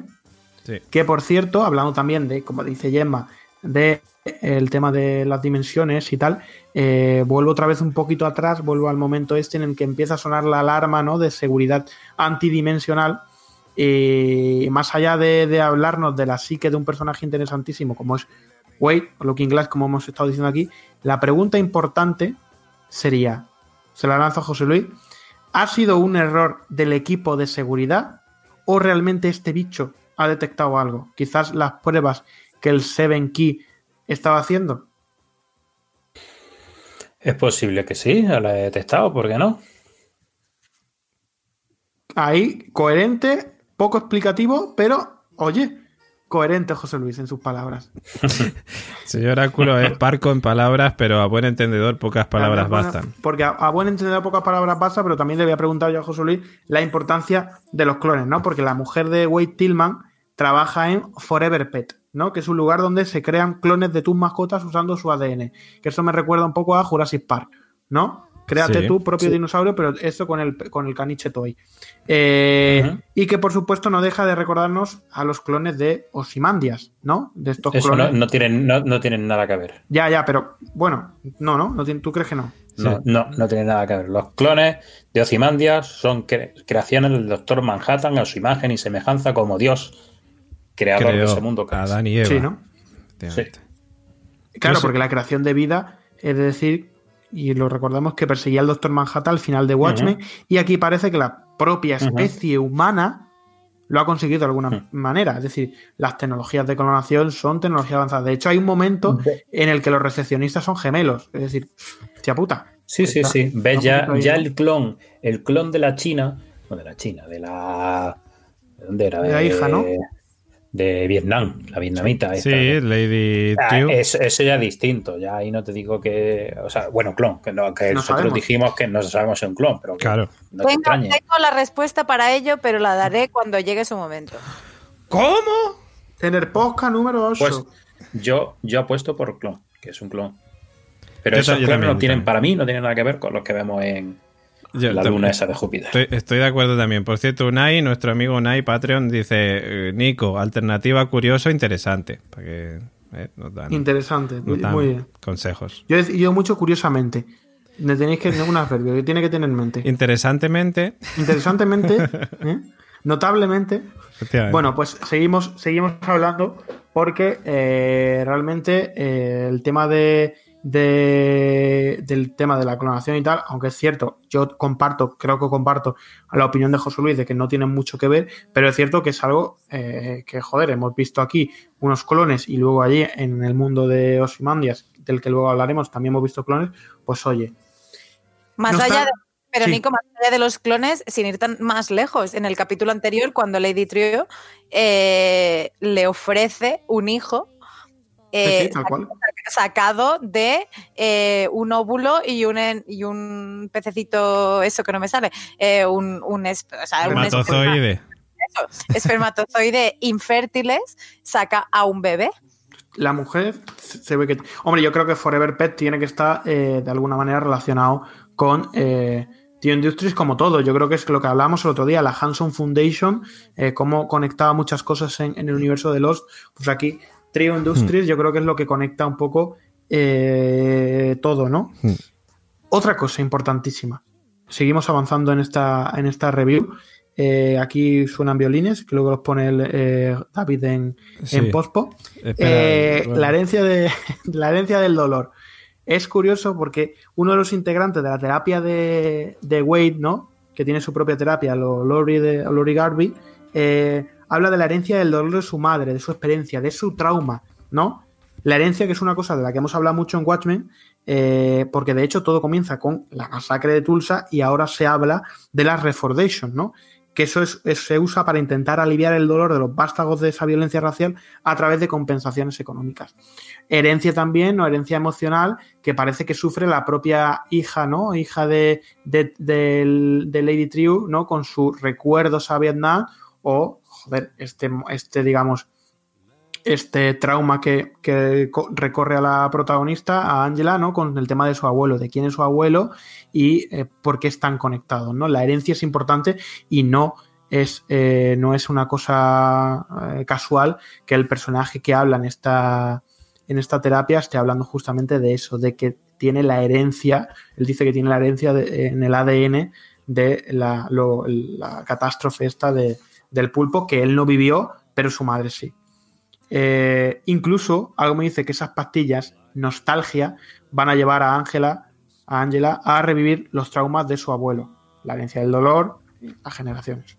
Gemma tiene algo que contar. Eh, por favor, se me estaba quemando en la boca porque eh, las pastillas, o sea, como os he dicho, en la PTIpedia esta semana me han deleitado muy amablemente con dos prospectos, como decía, el de la cosa traumática de, Wade, de, de Wade y eh, el díptico de nostalgia, con todas las especificaciones de qué es. El eslogan del díptico es, deja que tu mejor ayer te lleve a tu mejor mañana. Así te lo venden. Entonces, dice, es algo así como un eslogan a lo Westworld. O sea, yo lo veo y digo, joder, digo, lo mejor del ayer te lleva a tu mejor mañana, o sea, futurista total. Y nostalgia, eh, pone nostalgia by Trio, de entrada. Pero hago el inciso, en el cómic, nostalgia era un perfume creado por Ozymandias. Dicho todo esto, vuelvo. Es una medicación con productos naturales personalizada y apta para personas con ansiedad, demencia o traumas físicos. Cada tableta, o sea, cada pastilla, puede contener de 1 a 5 recuerdos seleccionados. El prospecto es de 2007 y ojo que ahora viene lo que me ha fascinado y que me parece la respuesta a muchas de nuestras dudas.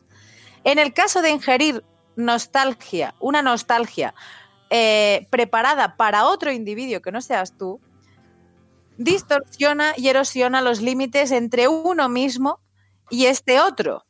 Es decir, que como que compartes la vida y lo- lo- los recuerdos de este otro. Eh, cataliza empatía hiperactiva y altas respuestas a la lucha. Puede causar profunda afasia, desorientación temporal, desencadenantes emocional, paranoia, provocar también eh, manías, hiperse- hipersensibilidades, alucinaciones, alteraciones de la conciencia, fuga disociativa, psicosis, esquizofrenia permanente eh, o pérdida de memoria o de identidad. Esto si lo tomas todo, todo junto. Entonces, puedes tener desorientación temporal, eh, paranoias y demás. Como que también, claro, si tú te tomas un nostalgia, preparado para ti o no, puedes revivir los recuerdos de otros. De ahí eh, saco mi explicación a que la hija de Trio, que pueda ser clon o no, porque su hija murió o no, pero está recordando esa guerra de Vietnam porque se está tomando una nostalgia de Vietnam, de ese momento de la huida que no vivió. De la misma manera que este chico en terapia puede estar viviendo los recuerdos de ese 2 de noviembre por estar tomando una pastilla de recuperación de recuerdos de su madre. A lo que ya acabo eh, me lleva a pensar, ojo, ¿cómo acaba el episodio? Eh, con Angela tomándose ese frasco de pastillas tan preciado que lleva desde el episodio 1 con nosotros, de Will dejándolo en la guantera del coche. Si es una nostalgia preparada para Will que se toma a otra persona como es Angela, puede ocurrir todo lo que he descrito antes. Y de ahí yo creo que sacaremos el resultado de absolutamente todo lo que no sabemos y Angela nos descubrirá. Y después de que Gemma haya leído el prospecto, a mí me han entrado ganas de poner básicamente esto. Lea las instrucciones de este medicamento y consulte al farmacéutico. Tenía que hacerlo, lo siento. Estos son los Pero chistes tantos preparados. Estos Es chistes que tantos estos son preparados, estábamos que- antes preparando. Esto aquí viene, aquí es cuando José Luis baila, aquí es cuando este hombre mete lo del prospecto, pues tal cual. Y vienen más, ¿eh? tenemos una sala de guionistas todo estupendo, aquí que preparándolo todo. Yo os digo, y ya terminando con esta parte de. primera parte, ¿no? De, del, eh, del podcast y hablando del todo termina. eh, cabe destacar, ¿no? Ese guiño a través de Wade a la frase que el Doctor Manhattan le hace a Adrian Bate antes de irse, ¿no? Que es el nada nunca termina. Cuando Bate da por concluido de manera satisfactoria su plan en las últimas páginas de la novela gráfica, ¿no? Y, el Doctor Manhattan le dice que eh, nada nunca termina. Pues él dice que eh, todo termina, ¿no? Y que el túnel, van a salir del túnel, tal, pero él, como reconoce después, está metido en el túnel.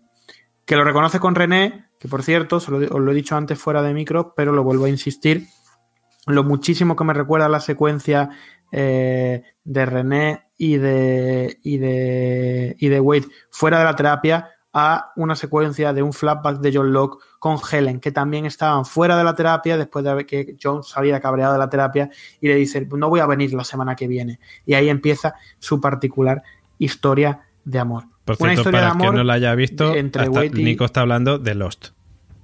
Por si acaso. los- estoy hablando de los... Sí, por si acaso hay alguien que no la haya visto. Yo ya no. creo que la gente que lo- los siete gatos que escuchan esto ya sabrán, sabrán de lo que hablamos siempre, si Sí. no hay otra cosa. Cuando Nico dice Eh, un nombre o algo que no conocéis o no suena, es o de Leftovers o de Lost. O sea que O podéis verlas y. No, no os asustéis, no, no entréis en pánico, es decir, respirad y, y, se- y volved a ver los flows. Eso es. Eh, el engaño de la lechuga, ¿no? Que decía, ¿no? Corta abruptamente esta relación de amor tan, tan bonita que parecía, ¿no? Con el engaño de la lechuga. De decir que cuando vi que se caía la lechuga y que el otro lo veía, dije yo, ¡Juf!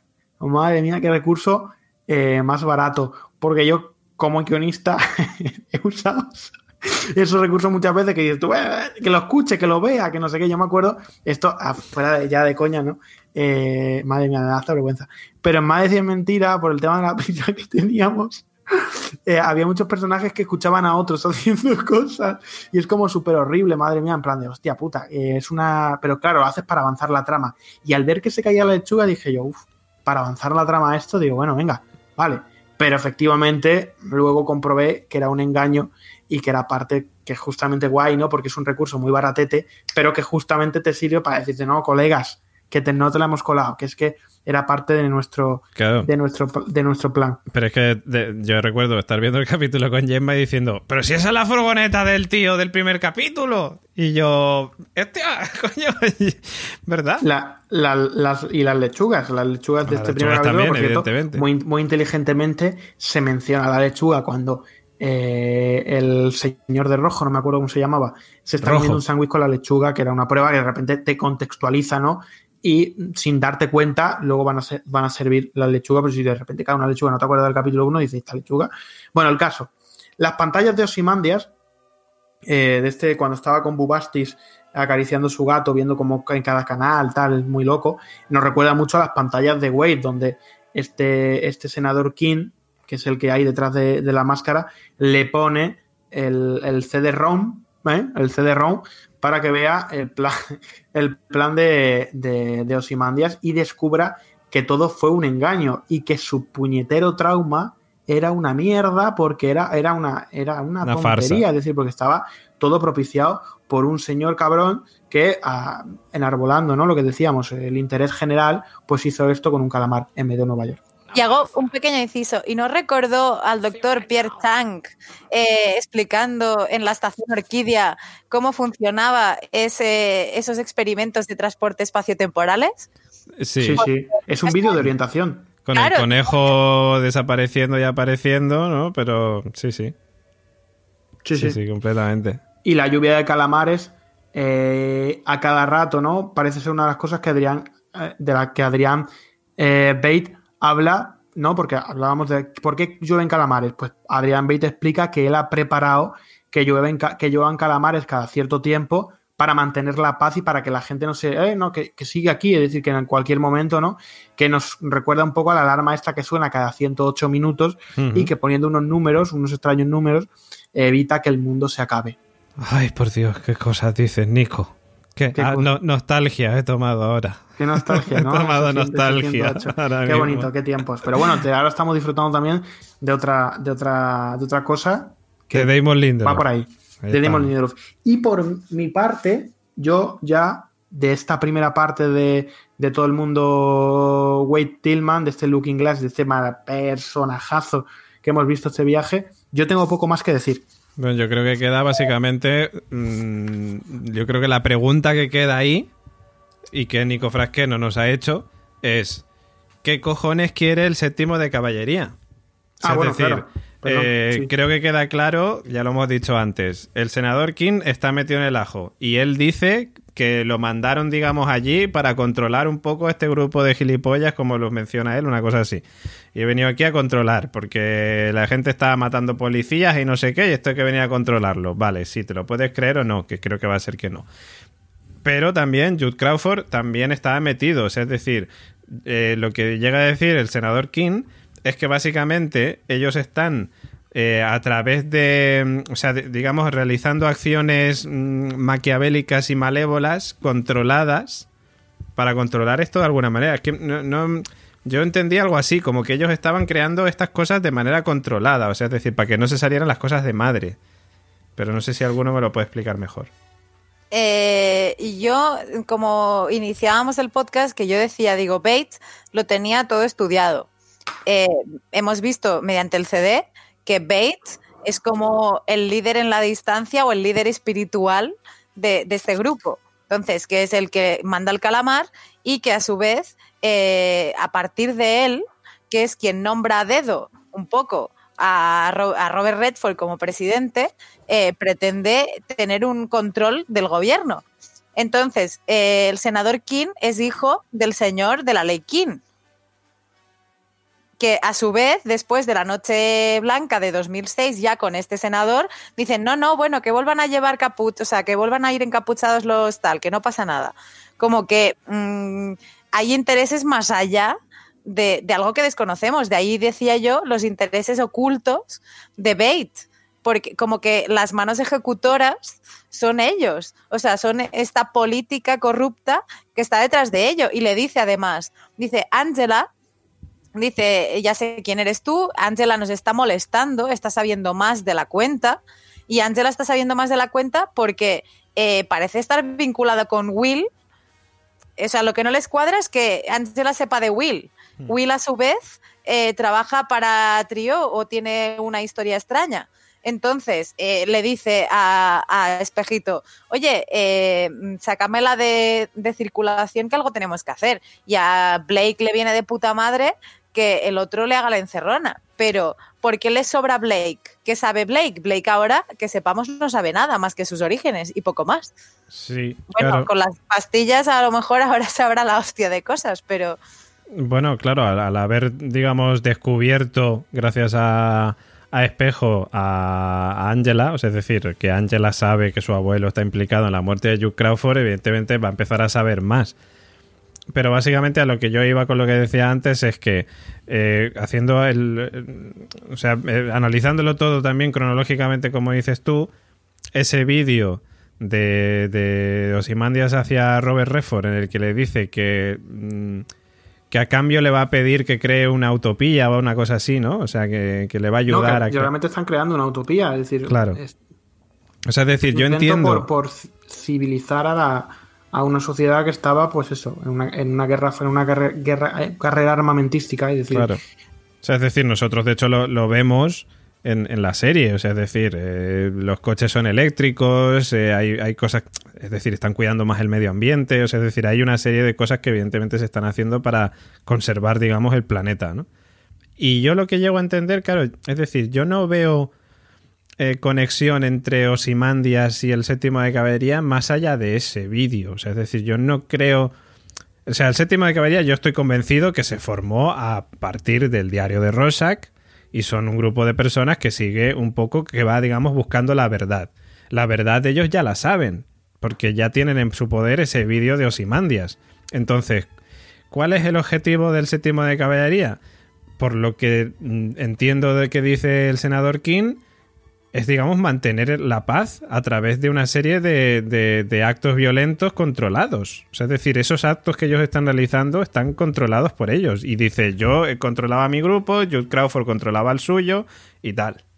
Pero todo se fue a tomar por culo cuando eh, apareció el abuelo de, de Angela, Will, y el tío lo, se lo cargaron y tal. Entonces, Todo forma parte del plan de Ozymandias. chan, chan. Así de sencillo. Ozymandias controló desde el primer momento quién iba a ser el presidente y esto es parte de su plan. Pues entonces yo creo que ya dicho esto, Nico Frasquet, llega el momento de la sección del señor llega Oráculo. un momento, exacto, llega un momento aquí, nosotros nos vamos a casa, Efectivamente. eh, David deja esto grabando y habla, eh, habla José Luis. Pero antes de, de decir esto, y para cerrar y para puntualizar lo que, lo que decía David, eh, no sabemos, es decir, ahora mismo ahí todavía sabemos que hay un gran engaño, pero no tenemos claros los bandos. Que hay dos bandos, lo decía An- Angela a su hijo, 12, ¿no? Hay blanco y negro, pues sabemos que hay dos bandos, pero no sabemos quién forma parte del bando, eh, si todo es una gran conspiración o de repente te das cuenta que Wade, que Angela, que tal, y que incluso Larry Blake probablemente son peones de esta partida que están jugando, Pero- pues, otros señores eh, por arriba. Es que, a ver, a mí lo de los bandos yo lo tengo clarísimo. Uno es el, el séptimo de caballería y el otro es Lady Trio con Will. Y como Sí. dices tú, Blake, o sea, y, y Angela y Espejo y todos estos son peones dentro de toda Sí, esta sí, de historia. esta partida. Eso es. Pero seguro que la semana que viene, en el, ese capitulazo que estamos esperando ver, sabemos que va, va a tratar probablemente de Angela recordando cosas de- con estas pastillas, nos va a dar muchas, muchas, muchas respuestas nuevas. Que os saquen ya, dale al play ya. Dale al hombre, play, dale al sácalo ya, se vea, sácalo ya. se veo. Se veo, dice Damon Lindelof. Y hablando eh, de Osimandias, como bien decía José Luis, con esa suficiencia en sus palabras, es el tío más listo de, del mundo, ¿no? Y es parte de su plan. Y la pregunta que yo hago es, entrando en este, en este anexo, ¿no? De esta serie que es el mundo de Osimandias, ¿dónde, José Luis, dónde está Osimandias? Pues Ozymandias está en una luna de Júpiter, eso lo tenemos bastante claro, porque se ve Júpiter. Y la luna, Básicamente. eh, yo inicialmente había me equivoqué ayer, decía Titán, Titán es una luna de Saturno. Eh, Ganímedes es la más, más grande además del sistema solar. Pero la que más tiene, la que más posibilidades tiene, según me comentó Gemma, va a ser Europa. Mm. La Eh, luna, la luna de Europa. Está confirmado. Las- por- Las posibilidades, las posibilidades están confirmadas por Lindelof. De hecho, a, a raíz de preguntarle dónde narices está este señor, sus declaraciones fueron: si estuviera en la Tierra, para él sería muy fácil. Así que tenía que estar muy lejos y, que pues les pareció gracioso hasta cierto punto que estuviera en Europa. Bueno, muy bien. Ahora vamos a lo importante. Ya que, como dice Nico, esta es mi, mi parte, la parte de la trama que más me interesa a mí. Yo, por lo cierto, otro tengo. es te- para, Relleno. Eso es relleno. para el relleno emocional. Eh, Efectivamente. Relleno emocional. Yo voy aquí a la ciencia ficción y a, la- a lo que a mí me interesa. Yo tengo un detalle, por Eh, cierto, señor Oráculo, que, le- que no sé si usted lo habrá visto, pero espero, espero escucharle para comentarlo. A ver, eh, ayer lo hablé precisamente con, con David, que precisamente tenemos aquí a la, la que yo digo la China, la... Lady eh, Triu. Lady Triu esta, Sí. eh, que parece que venera a Ozymandias, no solo se ha quedado con sus Tenemos empresas, sino que ah, tiene una, está buscando una, una localización concreta en un momento determinado. Ya sabemos a Lindelof cómo le gustan los saltos temporales y de para que, que- eso ya sabemos cómo le gusta.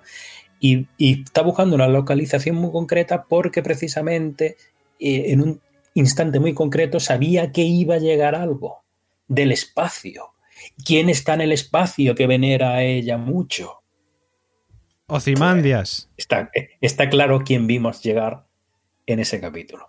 A O sea Ozymandias, que- No sé de qué manera, no sé de qué manera, pero yo estoy casi convencido de que van a enlazar con que es Ozymandias quien llega en, en alguna cápsula espacial o yo qué sé lo que llegará.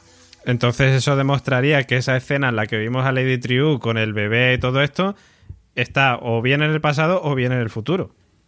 No en el tiempo Sí, actual de... te digo, No, le gusta. puede ser, lo, puede ser que lo esté en un situado en un nivel temporal diferente, sea toda la historia de Osimandias y que Osimandias ya ha sido salvado. Claro, lo claro, pasa es pues que claro, no lo puede sabemos. ocurrir. Eso Claro. puede ocurrir, claro, perfectamente. Puede ser eso. Claro. Eh, entonces, eh, vale, eso, eso por ahí. Eh, luego, por otra parte, también dejan bastante claro. ¿Te acuerdas que esto, esto del domo de realidad? Nosotros planteamos estará en Marte, pero algo que sí más o menos teníamos claro era lo del domo de, de realidad. O sea, pero claro, nosotros nos preguntamos, pero vale, si está Marte, por ejemplo, allí que Doctor Manhattan le ha, ha creado artificialmente allí ese escenario. eh, al modo de show de Truman, ¿te acuerdas que lo pusimos de ejemplo? Eh, pero luego, como si está tan lejos, ¿cómo va a venir? Pero bueno, ahí se la ha ingeniado, no sé cómo lo van a sacar de ahí, pero de alguna manera va a salir. Y luego, muy importante, eh, dejan caer ya quién es el creador de esos clones. Desde el primer capítulo, sabes que yo lo vengo defendiendo, que es estamos viendo la cara del Doctor Manhattan cuando estamos viendo a Mr. Phillips porque habla en términos de vuestros dioses. eh, bueno, también el hombre enmascarado, el Cherry de allí, eh, el, el, el, el- Mr. Philly también, eh, son todos el mismo. Sí. Yo sí.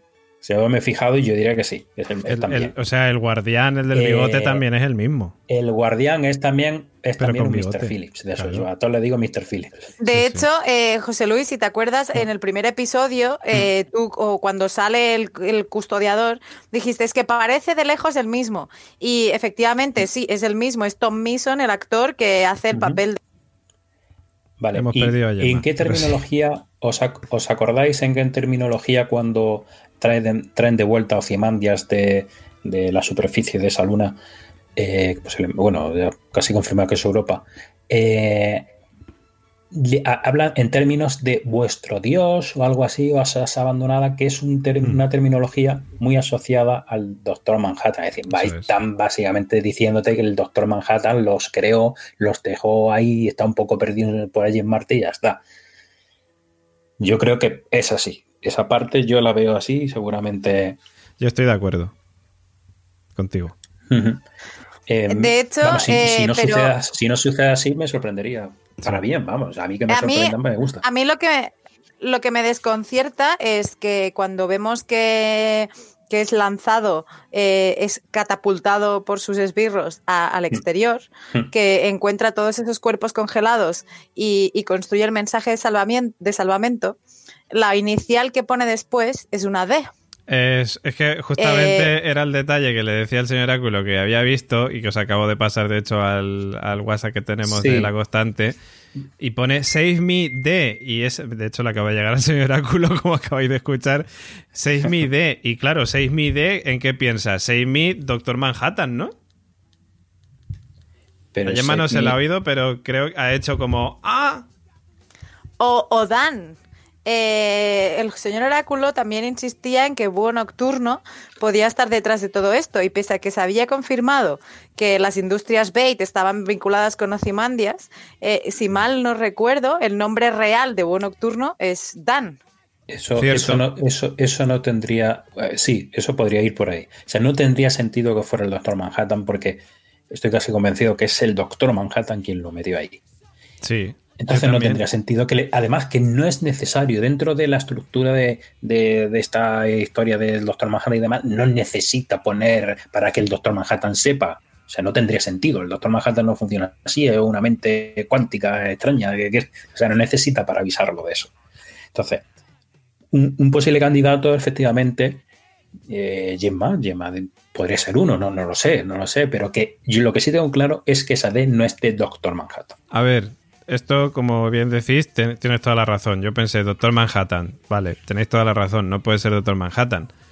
Eh, si nos ponemos a pensar en personajes que tengan la D en su nombre, aparte de, Dan, o sea, del búho nocturno, mm, yo tampoco caigo en ninguno ahora. No sé si habrá otro personaje. Bueno, vamos a ver, vamos a ver. Eh, ¿Quién tiene capaz? Tendría que ser alguien con capacidad para mandar satélites, pa- para. eh, Yo sigo pensando que la, la- la China esta, como digo yo, la Missy Drew esta, como se llame, eh, Lady Triu. es la que pues puede ser esa. A ver, tiene, que- parece ser. Que su decir, nombre de pila empiece por D, quizás.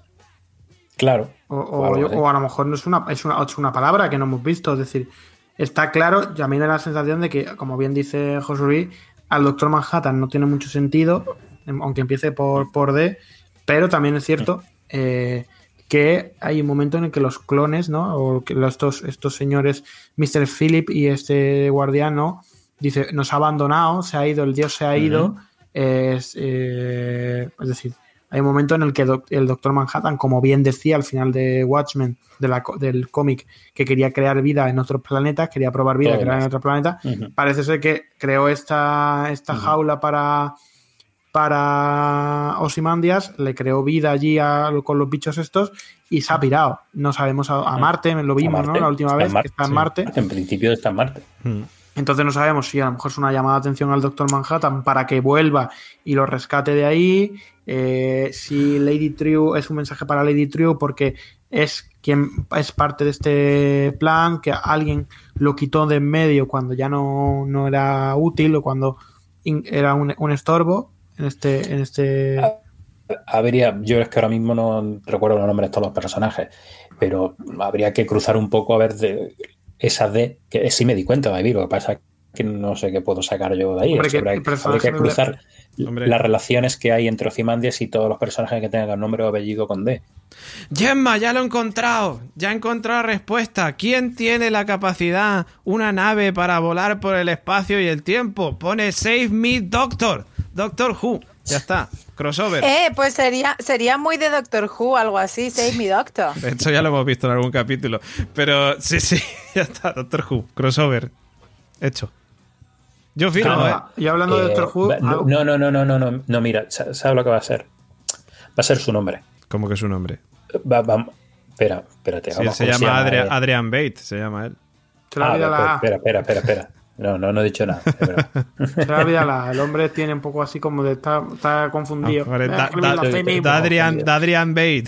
Pero lo que es cierto, y hablando de crossovers y de guiños, que este es mi último, mi último guiño a, a Lost, eh, este, este mensaje, ¿no? Este SOS propio de que escribe, ¿no? En, en, la- en este, en esta Europa, en esta luna de Júpiter, eh, Ozymandias, nos recuerda mucho a un Bernard, ¿no? Escribiendo SOS en la playa de Lost, que no sería para nada porque no lo iba a ver nadie Sí. pero intentando que algún avión que pasara por allí eh, Ah. lo viera y lo salvase de aquella isla Vale. del Pacífico. Tengo, tengo otra. Venga. Tengo otra. A ver.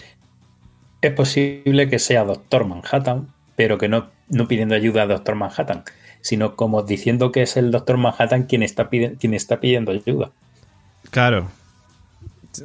Eso, Ya, sí, eso sí pero tiene que- más sentido. joder. Pero lo que no tiene sentido es el mensaje. O sea, de si dices help me o save me, eh, te refieres a mí y no, no pones tu nombre. O sea, de. Eh, A lo mejor le ha puesto una exclamación después de Doctor Manhattan, en plan, ¡sálvame! Pero- Doctor Manhattan, está aquí, liando. claro, eh, es como diciendo sal, sálvame y como la firma de que soy yo. Eh, Es este. Ya está, Nico Frasquel, lo sé. Pone Save Me Dragons, dragones, los dragones que van a aparecer ya por Los fin con el dragones con chaleco. chaleco antibala. Chaleco antibala. No el, ca- el caso es que esa, esa de la he puesto ahí para que la gente se monte película. Totalmente. O sea, Damon, Lin- Damon Lindelof de- empieza por D. Sálvame, Damon Lindelof. Sácame de aquí. Pues a lo mejor sí. Una, una cosa que quería, que, que- que me, me hace gracia, y el otro día, en el, el anterior episodio, decía: Hostia, eh, el hijo del relojero estaba compuesto como una obra en cinco actos. Y se, según le decía a David: Este es el episodio 5, y es cuando él sale fuera finalmente de esta atmósfera para poner el mensaje de socorro. Pero curiosamente, eh, o lo vi mal y no me pasé desapercibido, pero no hemos visto pastel con velas. Es verdad, en este capítulo no se ha visto pastel con velas. Pero yo creo que ya después de haber visto los otros cuatro, ya nos hacemos una idea que sería un 5. Seguro. Vamos. O no, yo qué sé, o no. O pero, no, o va no. más en continuidad. A mí no lo que me ha faltado es que Gemma mire cuánto es un año lunar en Europa. Que eso ya hubiera sido. No, no me, no me ha dado tiempo, pero lo pensé, a ver cuándo tardaba. No, no te creas que lo pensé. Que. Hombre, yo, creo- yo, me, yo a- aparte del tiempo que haya pasado ahí, que, que más o menos sabemos que es bastante, yo mm, a- apoyo lo que dice lo que dice José Luis de el, el doctor, digo, el doctor Ozymandias está ya en la Tierra. Y esto que estamos viendo es un flashback. Creo. Ya sabemos que a Damon Lindelof le gusta jugar mucho, mucho, mucho con el, con el tiempo. Podría ser. Y aparte de, de esto, yo por mí, esta review yo la doy por concluida. Pues yo finiquito con que eh, doy la razón a José Luis y me baso en la escultura de Lady Trio. Porque si hace tanto tiempo, o sea, a lo mejor no, no ha envejecido tanto, pero la escultura de, que tenía ella de Ozymandias era muy fiel a cómo vemos a Jeremy Irons ahora. Hombre, a ver, tampoco ha cambiado tantísimo, pero... y Ya, se claro, desapareció en pero- 2012, estamos en 2020. 2019. Eso. Sí. Y yo en siete años, de 2012 a 2019, a ver, no soy Ozymandias, pero sí que he cambiado. Es que estoy mirando cuánto, cuánto tarda Que a lo mejor... un año eh, lunar de Europa. Y creo que el señor Oráculo también, porque he oído teclear por ahí de fondo y creo que está buscando lo mismo. No sé, pero hay que ver, Nico Frasquel, palique que tenemos, ¿eh? Casi dos horas aquí hablando del capítulo. De esta mierda. Eh, ¿Cómo pues- hemos sacado tanto de aquí? Y Nico Frasquet preguntaba la semana pasada, ¿hay gente que nos escucha hasta el final? Pues mira, hay comentarios en el podcast de Evox sí, que María Ángeles 3166 dice, os escucho siempre hasta el final. Muy bien, Y nos pone ahí, no sabemos si son eh, exclamaciones, interrogaciones... eh, son, salen interrogaciones. De estos de, de emo- emoticonos. emoticonos, pero es que como Evox no permite emoticonos, pues salen cosas así raras.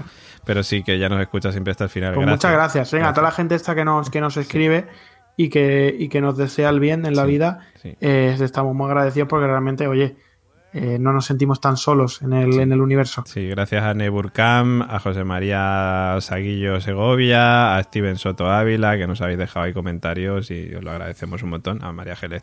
Y, cualquier cosa que queráis, es decir, que los, los leemos ¿eh? habitualmente. Es. Cualquier cosa que tengáis por ahí, que oye, me habéis dicho esto mal, oye, eh, José Luis no tiene ni idea, tal. todo eso, decidlo en comentarios para hablarlo al día siguiente o a la semana siguiente y ponerlo en, en consideración. O Nico se enrolla más que una persiana. Eso también, eso también lo podéis poner. Bueno, pues ahora ya que llegamos al final del podcast, solamente nos queda, Gemma Yats, en tu dulce voz, escuchar cuáles son las vías de contacto con Watchpot. Con Watchpot, igual que con todos los podcasts de la Factoría La Constante, lo podéis hacer en redes sociales, arroba La Constante 1, Twitter, Facebook, Instagram también. Y como ya veis que tenemos mucha teoría, nos podéis mandar qué comentarios, emails, info arroba laconstante.com. Y si lo que queréis es dejar vuestra huella en el comenta y participa, porque el Watchpot es un podcast de los que sigue la serie semanalmente, nos podéis dejar también vuestro comentario en la página web laconstante.com. Ahí, además, encontraréis todo el contenido de la Factoría La Constante, además del botón naranja. El botón naranja maravilloso, patreon.com barra la constante, os va a llevar ahí, ahí podéis elegir entre las diferentes categorías que tenemos, eh, pues, pues, categorías que os pueden dar beneficios como escuchar eh, podcasts exclusivos, eh, poder participar en nuestro grupo exclusivo también de Telegram, vernos y escucharnos en directo, como hacía nuestro amigo Unai Azcuna, que está ahí siguiéndonos todo el rato, comentándonos cosicas, eh, y muchas ventajas más. Entrad a patreon.com barra la constante y uníos a la gran familia de las series. También hay vídeos de Nico Frasquet eh, con las cosas que se queda en el tintero en los podcasts de dos horas que hacemos, pues hay podcasts de cinco horas. Hay cosas que no decimos, ¿eh? Claro, hay cinco horas de Nico Frasquet hablando solo todo el rato, contando cosas del capítulo y referencias a Lost y de Leftovers todo el rato. Y, ¿sabes? Ya está. En bucle, además. Repito tres veces lo mismo. ¡Ah, da y luego todo el rato. Y da igual, todo así mismo, no pasa nada. Y, y así, así es. Bueno, pues eh, dicho esto, ya pues nos vamos al final de este capítulo. Bueno, y no se nos puede olvidar, por cierto, el Hombre. comenta y participa Nico Frasquet. Es que tenemos Es la que no, cabeza. mira, aquí las cosas, ¿eh? Que se vamos. Menos mal que no hemos acabado el podcast y se nos ha olvidado. tenemos la cabeza loquísima, loquísima. Que tenemos un comentario en nuestro comenta y participa, ya lo decía Gemma Yats antes. Tenemos en nuestra web constante.com el comenta y participa donde os animamos a todos, por cierto, que nos comentéis ahí qué os ha parecido el capítulo porque luego lo leeremos aquí en el podcast, en el Watchpot. Eh, y tenemos un comentario de Ángel Pito que voy a pasar a leer. Nuestro querido De todos amigo. los que tenemos, de todos los que tenemos, solo vamos a leer uno. todos los que tenemos. Y Ángel Pito es el elegido. Efectivamente, Pito. de, de los 350 comentarios que hay, vamos a leer uno, ¿vale? De nuestro amigo Ángel Pito, que dice, dadas las pistas, ¿irán las cosas por ahí? que, si lo lees así solo, dices, ¿cómo? Pero no, tiene más. Eh, dice, o según la costumbre del lindo Lindelof, nos arreará con alguna tangente. Entre el capítulo anterior y este están haciendo un resumen del cómic, pero la trama propia la están soltando a cuentagotas. Como los tiempos entre lo que ocurre en Tulsa y en el paraíso del Bait, no sé si son contemporáneos, está la duda. Si el guardabosques enmascarado que, pro- eh, que presupongo que está ahí porque el doctor Pitufo ha contraído los planes de Lady Triu, o si ambos hechos están en tiempos diferentes, lo que a mí me ha parecido claro es que es un satélite cerca de la Luna, eso ya lo hemos comentado, y el de las comunicaciones al que Adrian manda un mensaje con los clones es propiedad de ella. Lo del séptimo de caballería no me ha quedado claro. Yo pensaba que eran unos tontos útiles para las autoridades, pues les usan para manipular a la población, como hizo la creación del pulpo. A ver si en el podcast me aclaráis de qué parte están, si de Manhattan o la de Bait. Pues mira, te hemos aclarado en el podcast que no están ni de un lado ni de otro. No. Bueno, a lo mejor- debate. A lo mejor del debate, sí, eso es. Pero. Si pero- tengo que apostar por alguien, sería por él. Sí, pero como Te lo he ves. dicho, ya lo he dicho que es el que está detrás de todo eh, los tejemanejes. Pero como ves, Ángel Pito, si- estamos apostando, no es que lo sepamos seguro. Ay, me doy golpes y todo. Yo ya- Bueno, no, a- a- habla, habla por ti. Bueno, el señor Oráculo, ya sabéis, el señor Oráculo es el señor Oráculo. El señor Oráculo sabe todo lo que va a ocurrir en Watchmen antes de que pase. Por cierto, ahora para los Patreon, ¿eh? los Bien. Patreon se están perdiendo muchas cosas. El señor Oráculo, Nico Frasqué, fíjate en la pantallica del señor Oráculo ahora mismo, que tiene el pelo ese así para arriba que parece alfalfa, el de los dibujos, el de la, el de la película esta que se me ha olvidado. Ahora se lo ha quitado. bueno, en fin, vamos a Las cosas continuar con... la vida.